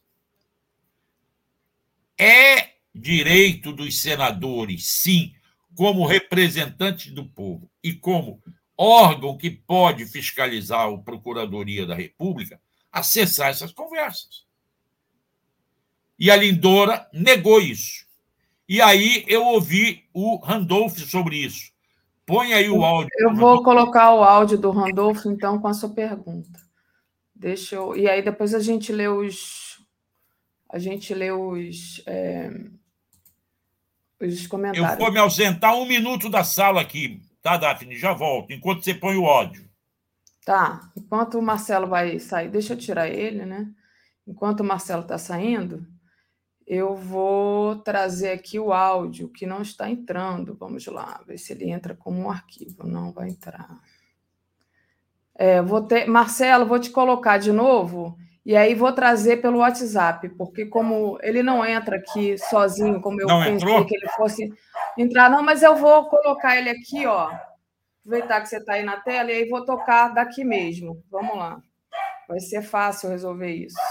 Que é justamente a pergunta do Marcelo para o Randolph. Tá aqui, ele passou para mim. E aí, como ele não é vídeo, a gente não consegue tocar aqui. É isso aqui, ó. o Ministério Público se põe contra aos senhores senadores terem acesso às mensagens trocadas entre Aras e o empresário bolsonarista. Respeito a manifestação do Ministério Público, mas é de interesse público o acesso a essas manifestações. Se trata de diálogos do Procurador-Geral da República, aquele que é o titular da ação civil pública, titular das ações contra o presidente da República, titular da defesa dos direitos difusos e coletivos e titular da defesa da democracia, em diálogo contra agentes que estão conspirando contra a democracia. Não se trata de empresários. Se trata de pessoas que, conforme o artigo 343 do Código Penal, estavam conspirando contra o Estado Mas Democrático. a de Lindora, pelo que eu li, disse que os senhores não têm legitimidade A na essa- ação, na ação É, do processo. tem dois debates a ser travados contra a Lindora. Talvez do ponto de vista é, do ponto de vista da legalidade e o argumento que nós temos por o argumento que nós temos por ser de interesse público. Em relação à legitimidade, quem não a tem, não a possui de forma alguma. Legitimidade, legitimidade é que legitima alguém pelos seus atos, suas ações. A atuação de Dona Lindora e do seu Aras não os legitimam para a atuação como Procurador-Geral da República. Eles levam ao Ministério Público a maior vergonha da história desde a fundação do Ministério Público moderno. Isso aí é ótimo. Em relação a Agora 7 vou- de Copacabana? Não, o, o bolsonarismo e Bolsonaro é, sonham em ruptura democrática. Sonham. Eles não têm ambiente mais para isso, porque esse ambiente foi desarticulado pela sociedade organizada, sobretudo com o advento da nova edição da Carta aos Brasileiros. Foi desarticulado, foi mobilizado por isso. Então, eles vão fazer muito barulho, vão conspirar contra, vão atentar contra a democracia, vão exalar é, com, fédito, com fédito odor palavras de ordem golpista, mas não passarão. Ok. Bom, Marcelo, deu é para escutar aí direitinho, né? Deu, deu, deu para escutar. Então, deixa bem claro que eles. Agora falta o Moraes se manifestar. Se vai ou não liberar as conversas do Aras com o, o empresário bolsonarista, o empresário amigo dele. De qualquer forma, para aqueles que foram contra a operação que o Aras autorizou para ver se esses empresários estão ou não financiando parte do golpe que se monta, vamos lembrar o que está se passando em Brasília hoje. Ontem já começou. Começaram a chegar os ônibus, caminhões. Quem está financiando isso? Quem está pagando esses ônibus para lotar Brasília? Não é vaquinha. Alguém está pagando. E esse pessoal vai para gritar contra as instituições democráticas. Vão gritar contra o Moraes, vão gritar contra o Faquim por conta da decisão dele das armas, vão gritar, e aí eu também grito junto, contra o Barroso por ter barrado o piso das enfermeiras, eu acho que não tinham que barrar nada. Claro, ainda mais num momento como esse, né? Pois é. Aí, mas é necessário saber quem está financiando esse, todo esse movimento. Sim, sem dúvida. Ainda bem que o Ibanês lá teve um senso prático e impediu o ingresso de caminhões e ônibus na esplanada dos ministérios. Eu estava lá no 7 de setembro do ano passado e eu vi o tumulto que foi. Desde o dia 6 de setembro, aqueles caminhões buzinando, passando pelos eixos ali todos. Tá? Acho que foi acertada essa decisão de barrar, porque há o receio, como o próprio Fux já falou em entrevistas, entre elas uma dada ao Globo, de que houvesse a invasão do Supremo Tribunal Federal por esses manifestantes. Marcelo, diga. Deixa Vamos eu... lá. Fala, fala. Leia aí os comentários. Eu queria ler Leia os comentários que estão se acumulando aqui. Agradecer a Marines Starosta, que entrou aqui como membro do YouTube. Então, bem-vinda, Marines. Ou, Mari... ou, ou Marines, não sei. E, de qualquer forma, isso não importa, mas seja bem-vinda. Então, Faça como Marines, entre aí no, como membro no YouTube, deixe o like e compartilhe essa live, muito importante. Quem puder ainda, faça uma assinatura solidária em brasil247.com.br apoio. Agradecer aqui a grande audiência e aos superchats também. Agradecer ao perfil Iaras e Pagus, que é um canal no YouTube do qual eu tenho honra de é, também fazer parte e que está aqui comentando conosco. A Leila diz: quem tem o Previc Aras e essa lindora que engavetam todos os crimes. Ah, é Brevicaras, né? O Previcaras e essa lindora, porque ele é prevaricador, que engavetam todos os crimes do Bolsonaro para ainda falar em legitimidade. São cúmplices do miliciano. Né? O Mark diz assim: Marcelo, certamente não vai haver fiscalização, mas quem for pego com armas responde, responde criminalmente. Então, vamos pensar duas vezes sobre a questão do Faquin. Né? É, daqui a pouco a gente vai trazer uma notícia sobre isso também. Roberta Graff, amanhã temos o Grito dos Excluídos, Abraços do Acre. É, amanhã aqui no Rio também, às 9 horas da manhã, na Uruguaiana, tem o Grito dos, dos Excluídos e vai ter no Brasil inteiro, já tem a programação. Edivar, Marcelo, qual a situação do vice do Castro, Washington Reis?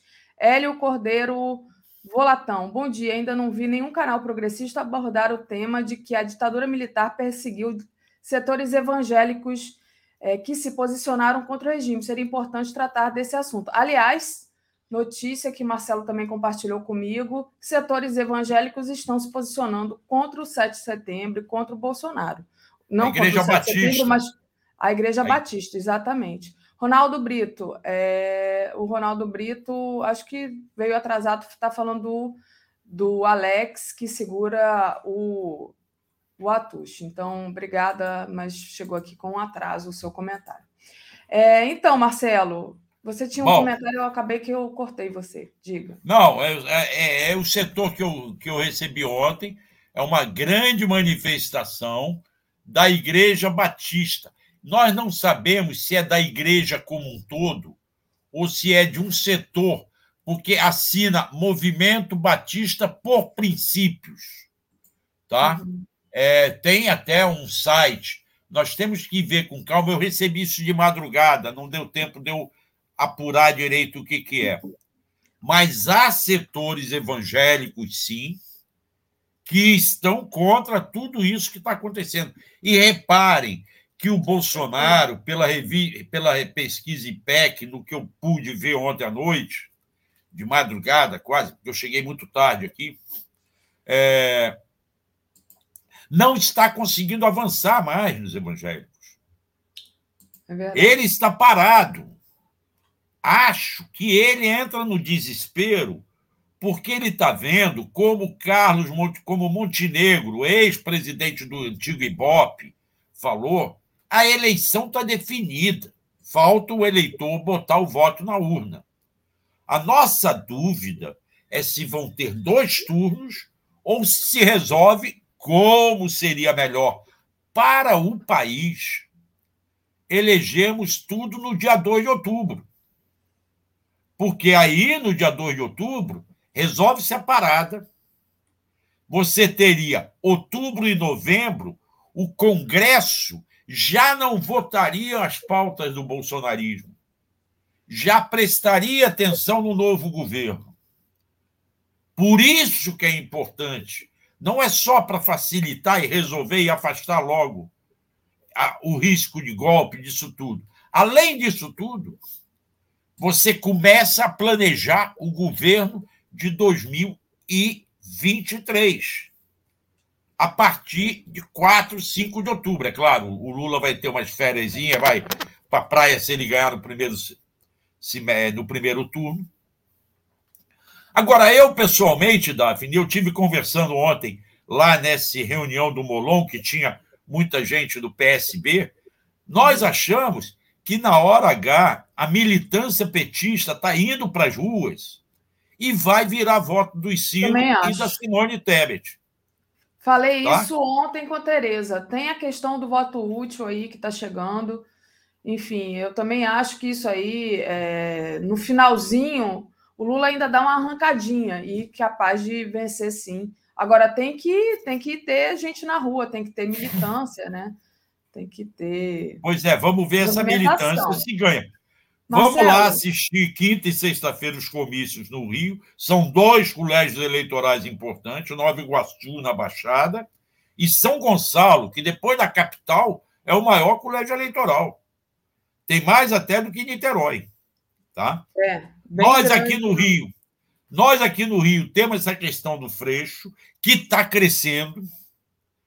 O Rodrigo Neves, infelizmente, insiste na candidatura dele, mas esse já não é tão problemático, porque aqui, obrigatoriamente, vai ter segundo turno para governador.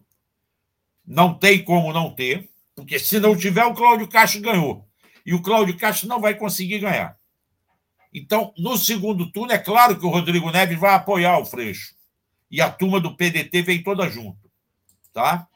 É, eu mesmo tenho pessoas conhecidas que vão votar nesse, nesse, nesse candidato do governador do Novo, Paulo. Eu não guardo o sobrenome dele, me desculpem. Mas já disseram que no segundo turno vão com o Freixo para não dar Cláudio Castro. Tá? Governador. É, eu esqueci também. Paulo, ele é Paulo. significante. Governador Bom, Partido do Novo. Rio de Janeiro, Partido Novo. É, É. é. Ah, enfim, não, não, não vem ao Bom, caso. é isso. Ele tem E agora uma última informação. Hum. Finalmente, na sexta-feira passada, saiu, saíram os laudos da cadavéricos do caso Genivaldo. E esses laudos, tal como nós sempre pensamos e imaginamos, é, mostram que o Genivaldo não teve nenhum surto da esquizofrenia. Na, no exame toxicológico, é Paulo. Ganime, Paulo Ganimi está nos ajudando aqui, o RG. Hum. O Genivaldo, no exame toxicológico, no sangue, aparecia o remédio que ele, a substância do remédio que ele tomava para evitar surto esquizofrênico. Na quantidade adequada. Isso significa que ele não teve surto. Ele morreu, segundo consta do laudo, por asfixia mecânica. Não foi por exalar, por expirar gás é, monóxido, monóxido de carbono. O monóxido de carbono era muito pouco no. Monóxido de carbono era muito pouco no, no, no sangue. Mas foi uma outra substância, eu vou tentar achar aqui o nome da substância, que é um gás. Resultou de, a morte dele resultou diretamente da ação dos três policiais rodoviários federais que o detiveram na manhã daquele dia 5, 25 de maio, lá na BR-101, no município de Umbaúba. A inflamação das vias é, da, intensa das vias aéreas respiratórias foi provocada pela inalação de ácido clorídrico, que foi liberado quando um dos policiais rodoviários detonou uma bomba de gás lacrimogênio e jogou dentro da mala do carro, aonde mantiveram preso o Genivaldo. Ele morreu imediatamente, logo no início disso, dessa, logo após receber esse, porque teve as vias respiratórias dele todas bloqueadas pelo esse ácido clorídrico. Coisa horrível, meu Deus. Ou seja, a responsabilidade é toda dos três policiais rodoviários federais. Na verdade, você tinha cinco ali, né? Mas você tinha três diretamente ligados nesse episódio da prisão dele e, e, colocação na mala do carro, que é o Kleber Nascimento Freitas, o William de Barros Noia e o Paulo Rodolfo Lima Nascimento. O Paulo Rodolfo, segundo Kleber e o William falaram no depoimento da Polícia Federal, é que era o único que detinha a bomba de gás lacrimogêneo. Os outros não portavam essa bomba de gás lacrimogêneo. Então, na verdade, saiu o laudo pelo Instituto Médico Legal. Alegaram que a demora foi porque precisavam comprar uma determinada substância para medir essa questão dos gases, dos efeitos do, dos gases sobre o, o, o morto, sobre o, o Genivaldo. Esse laudo foi mandado para a Polícia Federal, que está dependendo aí de um outro laudo de local, mas acredita-se que em 10 dias a Polícia Rodoviária Federal finalmente encerra este inquérito para o Ministério Público tomar providências, sabendo-se agora que a morte foi causada e de total responsabilidade pela irresponsabilidade e ilegalidade dos três policiais rodoviários que jogaram gás lacrimogênio dentro daquele carro quando ele, o, o, o rapaz que apenas estava dirigindo uma moto sem capacete. Cabe dizer que foi feito exame e ele não estava sob efeito de álcool. Sim. estava em sã consciência Mesmo e não se estava... tivesse, eles não, eles é. não podem matar ninguém, né? Mas, Marcelo, a gente estourou nosso tempo aqui. Tá bom. É, eu te agradeço demais e a gente vai se falando, né? Amanhã a gente tenta falar com você. Não sei qual é o horário que você vai estar em Copacabana. Vamos ver, vamos ver. A gente vai junto gente lá na, em Copacabana. Tá bom, tá bom, tá certo. Valeu, Marcelo. Um abraço grande para você, Daphne. Um abraço para toda a comunidade aí. Valeu. Deixa eu trazer aqui. Ah, antes de trazer o Joaquim, deixa eu só agradecer, senão eu acabo que acumulo. O Gilberto Cruvinel, que pergunta para o Marcelo se o siciliano vai apoiar o Freixo Cracho. Claro que o, que o siciliano está com o Freixo, Gilberto. É, o, e dizer para o Ronaldo que ele não. Aqui, quando a gente envia o superchat, não é compra de espaço para atacar o 247. Quando você envia superchat é para ajudar a mídia progressista. Mas, de qualquer forma, agradeço aí o apoio, mas é, não sou. Enfim, vou trazer aqui o Joaquim. Bom dia, Joaquim, tudo bem? Bom dia, Daphne, bom dia, comunidade. Tudo certo, viu? Em relação a essa dúvida aí do Siciliano, é claro que apoiar o Freixo é da mesma chapa. Essa é, isso é fora de cogitação. O que se discute é quem é o candidato a senador. Nem se discute mais.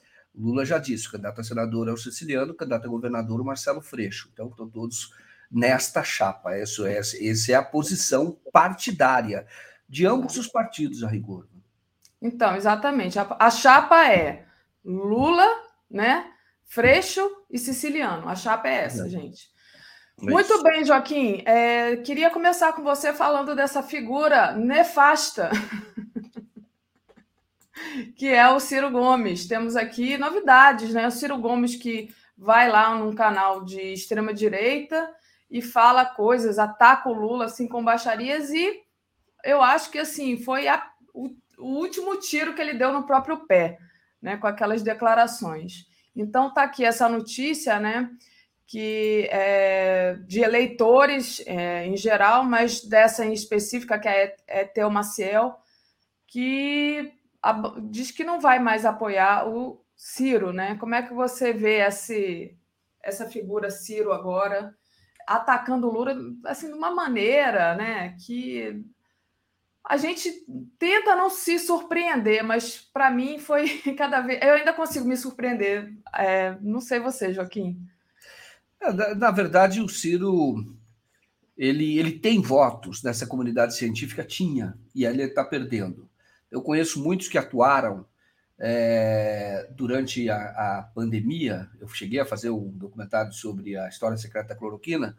Conversei com muitos cientistas e muitos apoiavam o Ciro, tinham votado no Ciro. E é o caso, por exemplo, dela, que é a Etel Maciel. Então, ela ela está dizendo aqui no, no, no, no, fez um tweet, né? Espontâneo, ela fez um tweet, olha, eu já votei em Ciro, mas ele virou uma figura triste, ressentido, violento. Não será presidente, não tem nem a humildade e nem a generosidade que tanto exige de Lula. Se acha superior a todos, não está à altura do cargo que o cargo exige. Que fim triste de carreira. Olha, é, para ela ter feito essa, essa manifestação, ela não é política, ela se mobilizou bastante. Ela é, foi né, vice-reitora da Universidade Federal do Espírito Santo, tem é, pós-graduação nos Estados Unidos, é, acho que é, é John Hopkins, e é uma outra universidade também de prestígio de lá. E, e ela teve, e ela, e ela é aqui no Brasil, ela é pesquisadora, área tuberculose, epidemiologista, ela é enfermeira de formação, né?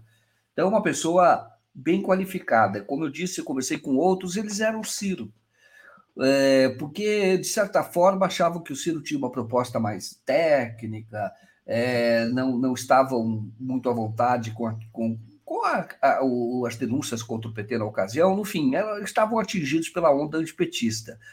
E, e você vê que reviram, muitos reviram a posição, eu conheço outros que reviram também, e é o caso dela, e ela mais do que isso ela está dizendo que o que ela está falando que o Ciro, uh, o sentimento dela é muito ruim em relação ao Ciro, não é ruim. É uma rejeição ao Ciro, quando ela chama de triste figura, né? Que triste fim de carreira. E, e fala que virou uma figura triste. E na verdade virou mesmo, né, é, Daphne? O, ele é o Ciro a, a, se você olhar, o Ciro hoje, na prática, ela é uma linha auxiliar do bolsonarismo. Tá? Mais do que. Não é Simone Tebet não está como linha auxiliar, pelo contrário. É mesmo aquela Soraya Tronic também não está. Então, ali tem a linha auxiliar do bolsonarismo, é o Ciro e é o Novo. O Novo também é a linha auxiliar do, do bolsonarismo. E é lamentável, mas o Ciro escolheu essa ir, ir por esse caminho. Ele lembra muito, só que o José Serra. Só que o José Serra tinha muito mais votos. O José Serra era a, o outro polo, vou chamar assim, é o que disputava adversário do Lula e da Dilma. E o, o Ciro, é, só que o José Serra, a certa altura, ele foi para o desespero. Desculpa. E no, des... e no desespero, ele não conseguia outras bandeiras, porque estavam todas com o PT. Eu sempre disse, toda a bandeira da social-democracia estava com o PT. Então, o Serra, tão desesperado, em 2010, começou a ir para o tema moral, que é horrível. Foi aí que tirou que nasceu, o, né? o gênio da garrafa e nasceu esse, esse, fascismo, viu? E é verdade. Por quê? Porque ele, ele foi para o desespero e ele queria tanto ser presidente. É que nem o Ciro, eles acham, eles se acham ungidos. Eles acham que não, porque eles fizeram algumas coisas no passado, eu tenho que ser presidente e acabou. Não, convence o eleitor, mas convence com proposta, sem, sem ataques baixos, né? E o Serra fez a mesma coisa em 2010, só que o Serra foi para a linha moral. Então, a questão de aborto, não sei se você lembra disso, até a mulher do Serra, a Mônica, a Mônica né, que ela chegou a fazer uma declaração horrorosa sobre esses temas e, e enfim, e era uma hipocrisia muito grande Pura da parte. hipocrisia, né? Muito. E agora, e agora o Ciro tá. Eu vejo o Ciro igual. Só o desespero. E aí diz qualquer coisa. E, e o que, que acontece? Eles não percebem que comprometem a própria, a própria imagem, que vejam o que disse Del Maciel. Olha, que fim triste, que figura triste, a mesma coisa o Serra. O Serra hoje eh, vai disputar, se disputasse o Senado não ganharia, vai disputar o, uma vaga na Câmara dos Deputados, mas vai ter uma votação baixa, tenho certeza. E já foi governador, né? Tem, tem uma história, mas ficou desesperado. As pessoas têm que entender que quem escolhe o presidente é o eleitor. Não adianta impor. Dizer, não, eu, eu tenho currículo para ser presidente, eu tenho história para ser presidente. Sim, diga isso para eleitor. Se ele achar que tem, você vai ser presidente. Se achar que não tem, não fique fazendo ataques baixos, porque com isso perde a democracia e perde, sobretudo, o próprio indivíduo. Porque fica uma figura triste. O, o, o Ciro, a gente olhava ainda não, lá atrás, isso antes de 2018.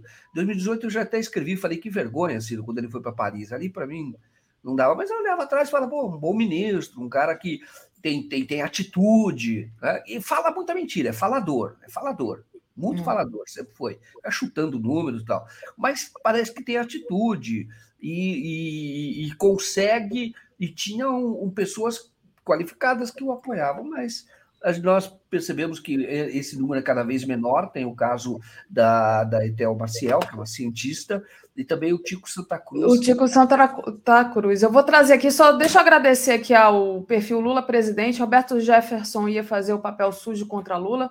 Com o bloqueio de sua candidatura, contrataram o Ciro, é, colocou aqui ele, e o Trajano Candelária, que de janeiro de 2023, o PDT coloca Ciro para fora do partido. É, o PDT está perdendo muito né, com essa questão do Ciro, e aí, colocando aqui na, o, o a, posicionamento do Tico Santa Cruz depois do que aconteceu ontem, né? Então tá aí, o Tico Santa Cruz condenou o ataque a Ciro, sinalizou o voto no Lula, porque ele disse assim no Twitter, né? Entendo a estratégia do Ciro Gomes, mas eu não me sinto confortável. Correr atrás do voto antipetista e dos indecisos é seu vale tudo. Eleição é isso, né? Mas eu não curto certas colocações. Problema meu, que aposto em projeto, mas não quero queimar pontes. E disse ele: Confesso que quem não tem saúde mental para acompanhar essa quantidade de ataques por conta de estratégias para se chegar ao poder sou eu. Uma coisa é certa: eu votarei em qualquer um que possa vencer o atual regime catastrófico, ou seja, vai votar no Lula, né? Uhum. É, e aí ele vai falando aqui que esteve há oito anos nessa linha de frente é, e completa, mas o importante é isso, né? Ele sinalou, sinalizou a, o voto dele ao Lula e acho que sinalizou que o Ciro passou dali de um limite que, que, Isso, que não podia ser ultrapassado, né, Joaquim? É, claramente, ele é, é isso, ele está muito incomodado, né? E ele é muito cirista, muito cirista. Muito. E, e- ou era, e, e muito incomodado. É, e e tem uma, uma comentário que foi feito sobre o PDT colocar o Ciro para fora do PDT. O problema é que o PDT, dependendo da. O PDT está isolado. Dependendo do resultado da eleição, o PDT vai, vai para a irrelevância. Quer dizer, é, vamos dizer, se, se o PDT tiver um bom desempenho, o Ciro vira um líder forte, porque conseguiu ter um bom desempenho. Significa ter número de deputados. Os partidos hoje precisam de deputados por conta do fundo partidário, né? Para manutenção do próprio partido. Então precisa de um número grande de, de deputados. Quanto mais, mais verba recebe. É, é calculado com base em votos para os candidatos a, a deputado federal. Então, o- o- agora, se for um desempenho fraco, pode sair, mas de qualquer forma, ainda que tire o Ciro, não se recupera mais. Entendeu? O partido não se recupera, porque quando você olha para um partido, você vê uma imagem. Por exemplo, você olha para o PT, é a imagem de tudo que o PT fez, o orçamento participativo, tem o Bolsa Família, figuras, indivíduos como Lula, e, e isso você, isso é quando você olha para o PT. Quando você olha para o PDT, a figura que vinha até antes do Ciro era ainda do Leonel Brizola, entendeu? Você olhava ali e falava, puxa, esse é o partido do Leonel Brizola. Então, é, é, você tinha respeito pelo partido pela figura do Leonel Brizola. Se você olhar agora para o PDT, é o quê? Você vai olhar para o PDT, é a figura do Ciro. Se o Ciro tivesse tido um comportamento decente na política, porque tem que ter comportamento decente, eh, saber que a vida política não acaba nessa eleição, ela continua. E ele não teve, ele não está tendo essa percepção e não, não adianta que não vai ter mais. Tá? E agora está em cima da hora, não vai ter mais. E agora, então, se, se, se ele tivesse uma, se ele fosse uma figura agregadora, uma figura com bandeiras, que seja de um nacional desenvolvimentismo, que como era o do, o do Brizola, se tivesse essa figura, aí você- o PDT fica com essa imagem, que era a imagem do. Antes fica era a imagem do Brizola. Agora, qual é a imagem hoje? Do Lupe? O Lupe não existe politicamente. Ele, ele, é, ele é chefe de um cartório, isto é, da legenda. E tem muita negociação de legenda pelo PDT Brasil afora. Isso sempre teve. E o Lupe é o cara que carimba esse cartório aí, entendeu? Fica ali. Agora, a figura pública seria o Ciro. Então, você olha para o Ciro, com tudo que ele está falando, tem algum. Guarda semelhança com o PDT? Não. Como foi o PTB no passado? Também não. Porque tanto o PTB do Getúlio Vargas e o PDT é sucessor desse, desse partido, é, ele era, era absolutamente comprometido com as causas dos trabalhadores. Absolutamente. Então, quando havia qualquer embate, qualquer dúvida, eles estavam ao lado dos trabalhadores. Agora, isso, isso você vê no PDT, esse tipo de coisa? Não. Eu vejo, eu vejo o Ciro falando essas loucuras, falando essas mentiras, esses insultos, e, e- e o que tinha de pessoas que, que, que eram meio progressistas, mas não queriam votar no PT, estavam no PDT, estão saindo, tá? Como a Etel Maciel, de apoiar Ciro, estão saindo. E aí você sobra o quê? Então você olhar bem e falar, mas os trabalhadores estão com quem? O PDT é um partido do trabalhador, trabalhista, herdeiro do PTB. Tem quem? Tem o Antônio Neto, que é, um- é um- é- é de um cartório de processamento de dados aqui, que é chefe desse cartório, mas nada. Não tem mais nada, Antônio Neto, mais nada. Porque todos os outros estão com o Lula. Então, por quê? Porque o trabalhismo exige, neste momento, um apoio a uma candidatura viável para derrotar o candidato do grande capital, que é o Bolsonaro. E o Bolsonaro, tem outros também, mas o Bolsonaro é o mais forte. É o, é, é o candidato do grande capital. Então, ele tem que ter essa leitura. O resto, tudo se ajeita. Mas a leitura é: tem o grande capital que explora o trabalho, que deu um golpe contra o trabalho, e ele hoje é representado pelo Bolsonaro. E tem um candidato que representa o interesse dos trabalhadores. E numa proposta, numa perspectiva de desenvolvimento que, valorizando o trabalho, você valoriza, desenvolve o país. E o capital ganha também. Mas é com outro foco. Foco no trabalho. E o Ciro não entende isso. Então ele tá, pegou toda a bandeira do, do trabalhismo e jogou na lata do lixo, lamentavelmente. Agora, se ele vai sair, eu não sei, mas eu acho que isso é, é irrelevante, porque está carimbado já que o, o PDT é o quê? O PDT hum, é um, é um partido de legenda e que colocou o Ciro num des, uma desesperada para tentar ir para o segundo turno. Não, não, não vai para o segundo turno e o, o partido vai é, ele vai diminuir, vai ficar muito menor, vai ser uma legenda, não vai ter outro, outra finalidade. Não, e o Brizola nunca titubeou, né? Ele sempre, quando o Lula foi para o segundo turno, ele se colocava ali à disposição, né? Concorria, mas ele não, nunca titubeou no apoio quando o Lula passava para o segundo turno e ele não, né? E essa agora do, do Ciro, né? Se isentar pela segunda vez, digamos assim, agora pior do que isso, né? Inclusive atacar. O Gilberto Cruvinel faz uma pergunta aqui para você. Joaquim, o jornalista progressista comentou que, comentou que haveria um acordo Bolso-Ciro para forçar segundo turno, inclusive com dinheiro. Você acha provável? E o Totalmente. Trajano Candelária diz: Lula encantador, Ciro a serpente, falando ali. Do... Ah, tem mais um aqui, ó. Silvio Rodrigues, já passo para você, Joaquim. Ciro mostrou o que pensa da pessoa idosa. Lembrando aqui, é o Ciro quando abre a boca de Jesus. Mas você acha que tem essa possibilidade de ter ali alguma coisa realmente financeira, por exemplo, para o Ciro estar tá empatando o Lula de ganhar no primeiro turno? Certeza. Não é política, é, é você ocupa espaço, você tem que saber a quem está servindo. Só para fazer um comentário, Cláudio Alves fala do Serra, que era mulher do Serra, não, a ex-mulher, de fato, a Mônica é ex-mulher do Serra, mas na época era a mulher do Serra, tá? era esposa do Serra e, e a ex-mulher. Então, é, tem esse, se tem esse acordo, eu falo isso há mais, há mais tempo. O Ciro é ligado a um empresário chamado Benjamin Steinbrück. Benjamin Steinbrück, eu acho que ele não dá, ele, tem, ele é da Fiesp, mas eu não sei se ele tem a influência que teve na, no passado. Então, ele foi uma pessoa que se deu muito bem nas privatizações selvagens da época do Serra. Ele assumiu o controle da CSN, depois ele tinha participação em outras empresas, inclusive na Vale. E, e o Benjamin e o Ciro trabalhou para ele. Então, eu entendo que o Ciro é uma pessoa. Não, não, é difícil entender hoje quem é que sustenta o Ciro. Politicamente sustenta. Tá? O Ciro, você precisa ver qual é a atividade que o Ciro hoje. Ele ganha dinheiro de quê? Do fundo partidário? É o salário. Ele é um tipo Moro, que é um milhão.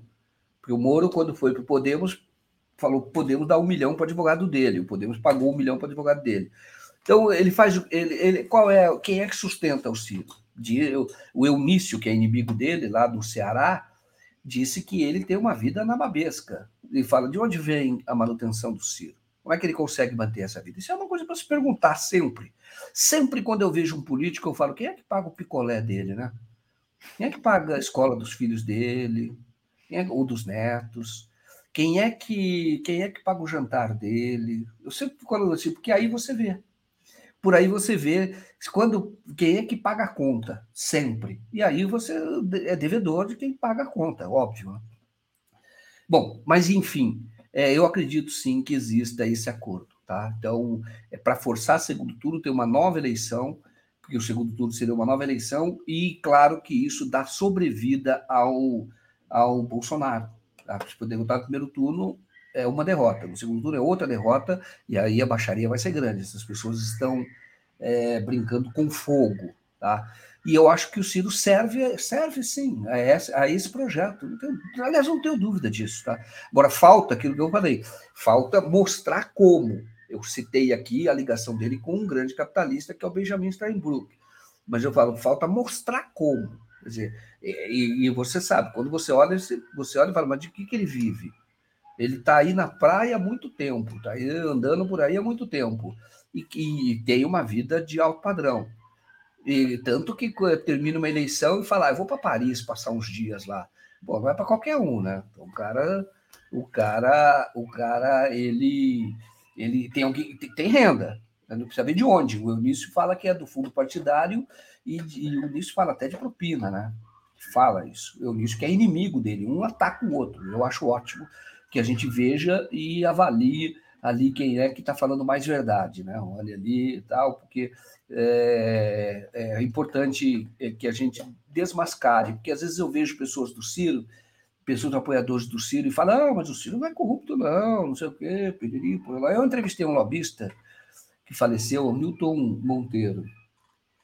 O Newton Monteiro trabalhou, é, foi ele que desmascarou a lista de furnas, foi ele que revelou o mensalão do PSDB, e ele contou detalhadamente na entrevista que eu fiz com ele como foi a relação com o Márcio Lacerda, que o Márcio Lacerda era o operador do Ciro, que era e aquela ligação que houve PSB, que era uma, eh, tinha um apoio do PSDB e do PT, e, e aquilo quem costurou tudo aquilo, o grande padrinho de tudo aquilo era o Aécio de um lado, o Ciro também. Os dois, o Aécio e o Ciro juntos. É, tanto que o, o, o Ciro, quando chegou em 2010, já pressionando né, o campo da esquerda, disse o seguinte: se o Aécio for candidato, eu não serei candidato. Aí já está resolvido que o Aécio tem as minhas bandeiras, ele quis dizer isso. Mas no fundo, no fundo, no fundo, segundo o Nilton Monteiro, o que havia era, um, era dinheiro de empreiteira que passava via é, Márcio Lacerda, que foi prefeito de Belo Horizonte, que ia para o Ciro. Tá? Então, é, eu, quando fiz essa entrevista, é, bombou lá no Twitter, o, todo mundo veio me atacar, etc. Mas não era, quem estava dizendo era o lobista, o cara que carregava a mala, do Monteiro, ele que carregava a mala, e prestou um grande serviço ao país, ele morreu. Prestou um grande serviço ao país porque desmascarou o PSDB naquela ocasião e o Ciro também. Tá? Mas é isso, o que eu quero dizer é que o, o Ciro ele tem rabo de palha. E, e, uma hora ele vai se queimar porque ele fica na fogueira, pula aqui, pula ali, etc. Uma hora vai pegar fogo no, no, rabo dele e ele vai se queimar por inteiro, porque hoje ele fala muito e é pouco contestado, sobretudo no campo progressista, por uma questão pragmática do Lula e do PT. O pragmatismo é o seguinte: ninguém quer é, descontentar o eleitor do Ciro, essa é a verdade. E o eleitor do Ciro tem um segmentozinho que é meio canalha, que nem é o Bolsonaro, entendeu? Tem um, tem, tem um segmento que é apoiadores muito próximos ali, meio canalha mesmo. E outros que são é não é grande, porque nós vemos que é 8%, perto do eleitorado brasileiro. Mas outro que é apaixonado, que, entendeu? É apaixonado, é que nem, é que nem o, o Bolsonaro, é apaixonado. Então, é, quando você está lidando com uma pessoa apaixonado, não adianta que você não vai mudar a pessoa.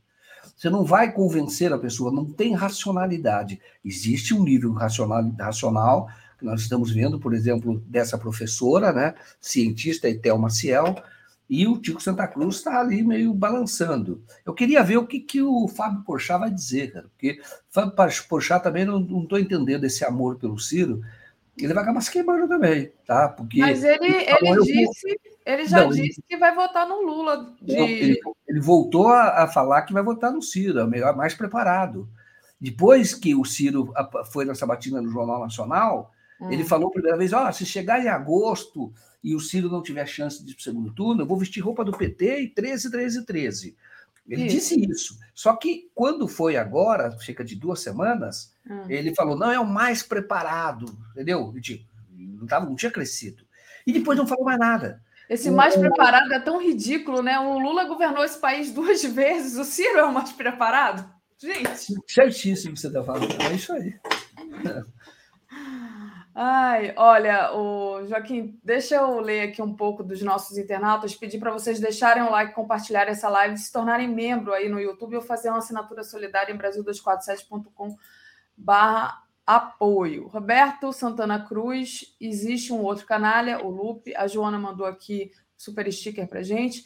Daniela Gomes, exatamente a imagem do PDT era o Brizola e dava orgulho. Hoje eu sinto pena do PDT, não o reconheço mais como um partido de esquerda. Imagino que o Brizola estaria revoltado com, com isso tudo. Basta ver, né, Joaquim, só para eu comentar esse comentário da Daniela, que o neto do Brizola, né, o Leonel Brizola Neto, que é, é daqui do Rio de Janeiro, porque tem um Brizola Neto lá do Rio Grande do Sul, mas o Leonel Brizola Neto era antes do PSOL e agora é do PT, ele não está no PDT. Né? Então, é, eu acho que só aí já mostra que esse PDT de hoje não é o PDT da época do Brizola aqui do Rio. O... Vivaldo Barbosa. Vivaldo o, Barbosa, bem Vivaldo Barbosa, o, o, o Brizola Neto, eu entrevistei um grande político. Tem uma consciência do papel do, do, da família dele, porque ele descende do João Goulart e também do é Brizola. É João Vicente, é. Dos dois. E ele, o PDT, ele diz que uh, o PDT, isso já antes do Ciro. O Ciro é meio consequência. O PDT já não tem nada a ver mais com brisolismo nem com trabalhismo. É muito legenda, é um cartório do, do, do Lupe, coordenado pelo Lupe. Então, tem várias cidades aí que fica negociando, apoia a direita em vários, em vários cantos. Mas não é, é. Eventualmente, um partido apoia um candidato de direita. Mas o PDT, isso é muito é, recorrente e em vários lugares. Por quê? Porque é uma legenda de aluguel em muitos lugares. Muito bom. O Joaquim, o Antônio Vasques enviou aqui também um superchat. O Cironé, diretor fantasma da CSN, é um rachador. Tem um superchat aqui de, do Alex é, pedindo para o Lula explicar corrupção no seu governo, coisa que ele ainda não fez. Deve ser um cirista que está aqui nos acompanhando. Passo para você se você quiser dar uma resposta para o Alex que enviou esse superchat aqui para a gente. Até porque, né, Joaquim? Deixa eu abrir aqui uma matéria uma uhum. matéria que é a campanha do Bolsonaro, é, do Bolsonaro querendo censurar o vídeo do PT sobre compras de imóveis com dinheiro vivo. Então, agora que a campanha do Lula está mostrando, né, através da reportagem da que saiu da Juliana Dalpiva, mostrando aí os 51 imóveis comprados com dinheiro vivo, o pessoal ainda está querendo que o Lula explique corrupção no governo dele que tentaram acusá-lo, que tentaram é, é, tirá-lo da política e não conseguiram porque o Lula nunca foi corrupto. Mas passo para você já dar a sua palavra aqui de encerramento, daqui a pouco eu trago. Olha, encerrando, olha, para encerrar é o seguinte: nenhum governo criou tantos instrumentos de combate à corrupção quanto o governo do Lula e quanto o governo da Dilma. A lista é gigantesca. E, e eu, que cobri há bastante tempo a Polícia Federal, sei da autonomia que o Lula deu à Polícia Federal. O Paulo Lacerda não era nem de longe ligado ao, ao Lula. Paulo Lacerda, antes de assumir a direção da Polícia Federal, Paulo Lacerda era minha fonte, tá? Então foi desde o tempo do Collor. Ele, ele que cobriu o Collor, ele junto com o João Carlos Abraços, que era outro delegado, também era minha fonte.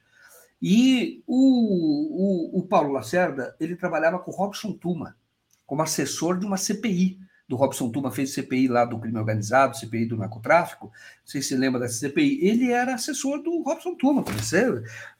Fui para Brasília várias vezes, conversava com ele, e ele era assessor do Robson, não tinha nada a ver com o PT, não tinha nada a ver com, com, com, com, com eh, Lula. E ali o Márcio, o Tomás Bastos, quando assumiu o ministério, falou quem é o melhor policial federal? E o melhor policial federal era considerado por todos, Paulo Lacerda. Paulo Lacerda então foi nomeado. E o Paulo Lacerda tocou aquelas operações, e, depois acho que o Paulo Lacerda foi para a BIM, né? Tocou todas aquelas operações e, e, e, com muita autonomia. E o PT criou o, o, a, o Ministério da Transparência é, e, criou, a, a, sancionou a lei que exigia a transparência de todos os governos, a lei de acesso à informação. É, você teve a nomeação de procurador-geral, que era o primeiro da lista, que eu acho que até é um suicídio. É, o Rubem suicida, mas fez. Entendeu? Então eu vou dizer para uma coisa para você, viu? É, essa conversa de corrupção, cara, do PT, isso daí é para destruir um projeto político. Exato. Porque ninguém combateu mais a corrupção do que o governo do Lula e da Dilma, isso é fato. Então, agora, quando nós estamos vendo, por exemplo, a história da casa e, e, e coloca do, do, do, Bolsonaro, a gente viu que ele enriqueceu fora da política, quando nós vemos isso, vê que ele, ele, ele instrumentalizou, lamentavelmente, tanto o Ministério Público Federal, através do Procurador-Geral, quanto a Polícia Federal. Você olha isso e fala, mas por que, que ele está fazendo isso? Porque tem medo.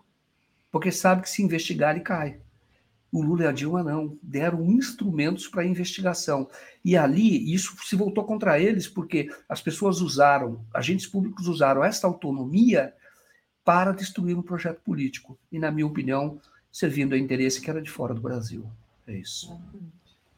Muito bom, Joaquim. Obrigada pela participação de hoje. A gente é, continua te acompanhando por aí. Você deve participar do Boa Noite também, né? E só dizer que o pessoal aqui, e aí também é, falo por mim também, é, elogiando muito o seu o seu documentário sobre os 580 dias. Quem não viu ainda, veja que está muito bom, muito interessante. A gente aprende muita coisa. Obrigada, Joaquim. Valeu. Valeu, Davi. Valeu. Bom dia a todos. Até mais. Bom dia. Comentário de Tereza Cruvinel. Bom dia, Tereza. Tudo bem? Bom dia, Daphne. Bom dia a todo mundo que nos acompanha. Maravilha, Tereza. Tereza, vamos começar com a pesquisa IPEC, né? Que apareceu ontem à noite, né? Essa pesquisa traz que o, a disputa permanece estável, o Lula mantém 44% das intenções de voto e o Bolsonaro caiu um ponto, né? É, enfim, queria que você falasse um pouco disso. É, tem até uma notícia aqui é, que o Bolsonaro sofreu uma derrota porque não fez efeito aquela questão do Auxílio Brasil, né? Então, posso até trazer aqui a matéria. Mas como é que você recebe essa pesquisa IPEC, Tereza? Eu fico pensando, é, e, tem, e a gente tem notícias é, de como ela foi recebida no comando da campanha do Bolsonaro. Né? As primeiras notícias que a gente tem é de assim, é, desalento, desespero, decepção, tudo com D. Porque essa pesquisa é aquilo é, quando você joga o seu principal trunfo, sua maior carta, e não, sorte, não surte efeito nenhum, isso é uma grande derrota. Né? E a maior cartada do Bolsonaro foi a da distribuição de dinheiro. Né? Aumento do Auxílio Brasil, vale para é, taxista, ajuda caminhoneiro, aumento do Vale Gás e outros benefícios que estão por aí. Isso não surtiu efeito, a gente vai ver nos números que não surtiu efeito nenhum. Essa pesquisa traz estabilidade do quadro com crescimento de um ponto do Ciro e um ponto da Simone Tebet. É, a meu ver, é, isso também é nada dentro da margem de erro. É, os efeitos do debate das entrevistas do Jornal Nacional e do horário eleitoral é, estão sendo é, muito, muito residuais. Né? É, na verdade, a posição do Lula é tão sólida que ele fica aí, a linha dele é, é uma linha reta, né? no gráfico de evolução, é, não cresceu, mas não perdeu nada, então, uma grande estabilidade, uma consolidação né, é, assim, muito forte dos votos. E o Bolsonaro perdeu um, tudo bem, está na margem do erro. Mas o Bolsonaro é que jogou tudo para crescer, né? Jogou muito dinheiro, despejou muito dinheiro. E também fizeram muitas fake news. Estão jogando muito com fake news. E, no entanto, nada. Né? Campanha estável. E nessa IPEC, ao, é, ao contrário do que foi mostrado né, na outra pesquisa, última pesquisa é, Quest, né, é, o Lula mantém 50% de votos válidos, ou seja, ele está ali na, no limiar para ganhar ou não ganhar no segundo turno. E isso depende muito do comportamento dos eleitores nessas próximas três semanas, né?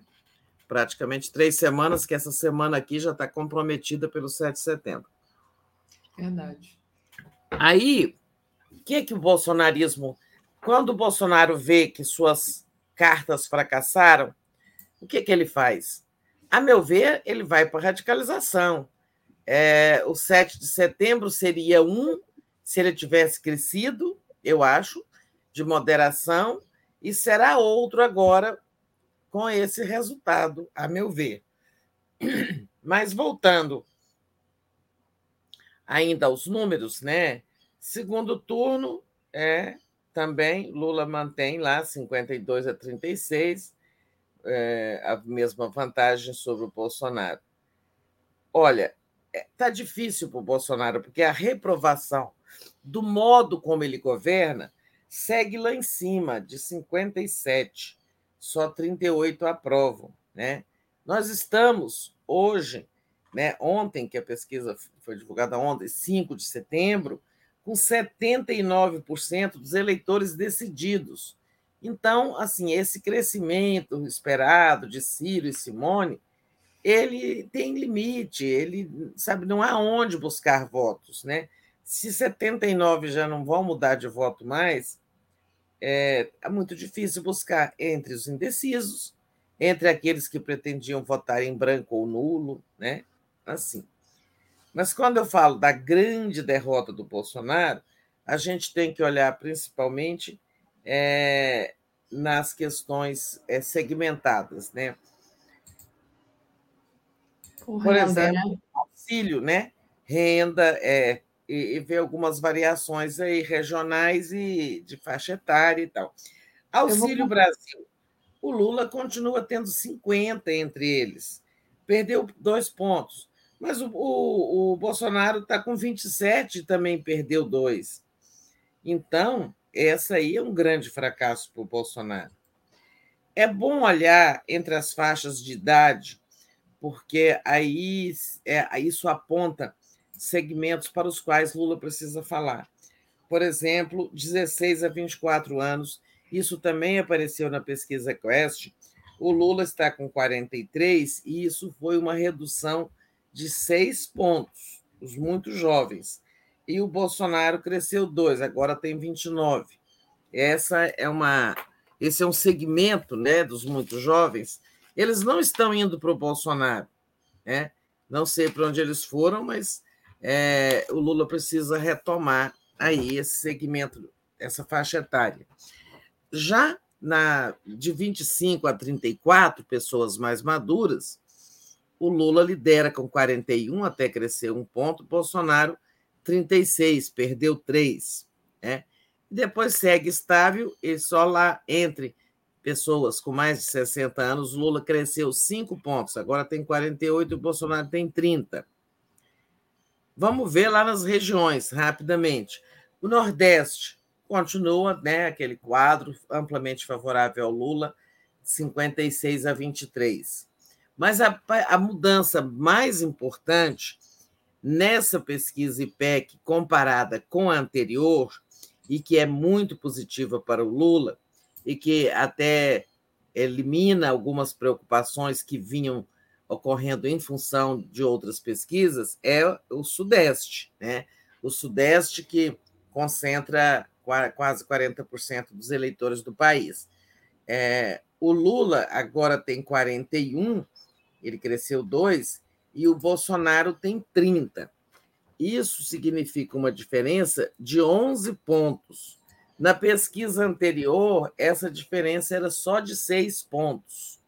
Então, tem uma, digamos, aumentou o conforto do Lula no Sudeste, embora outra, outras pesquisas tenham apontado redução dele no, no estado de São Paulo. O IPEC vai divulgar hoje, deve começar a divulgar hoje, os resultados por estado.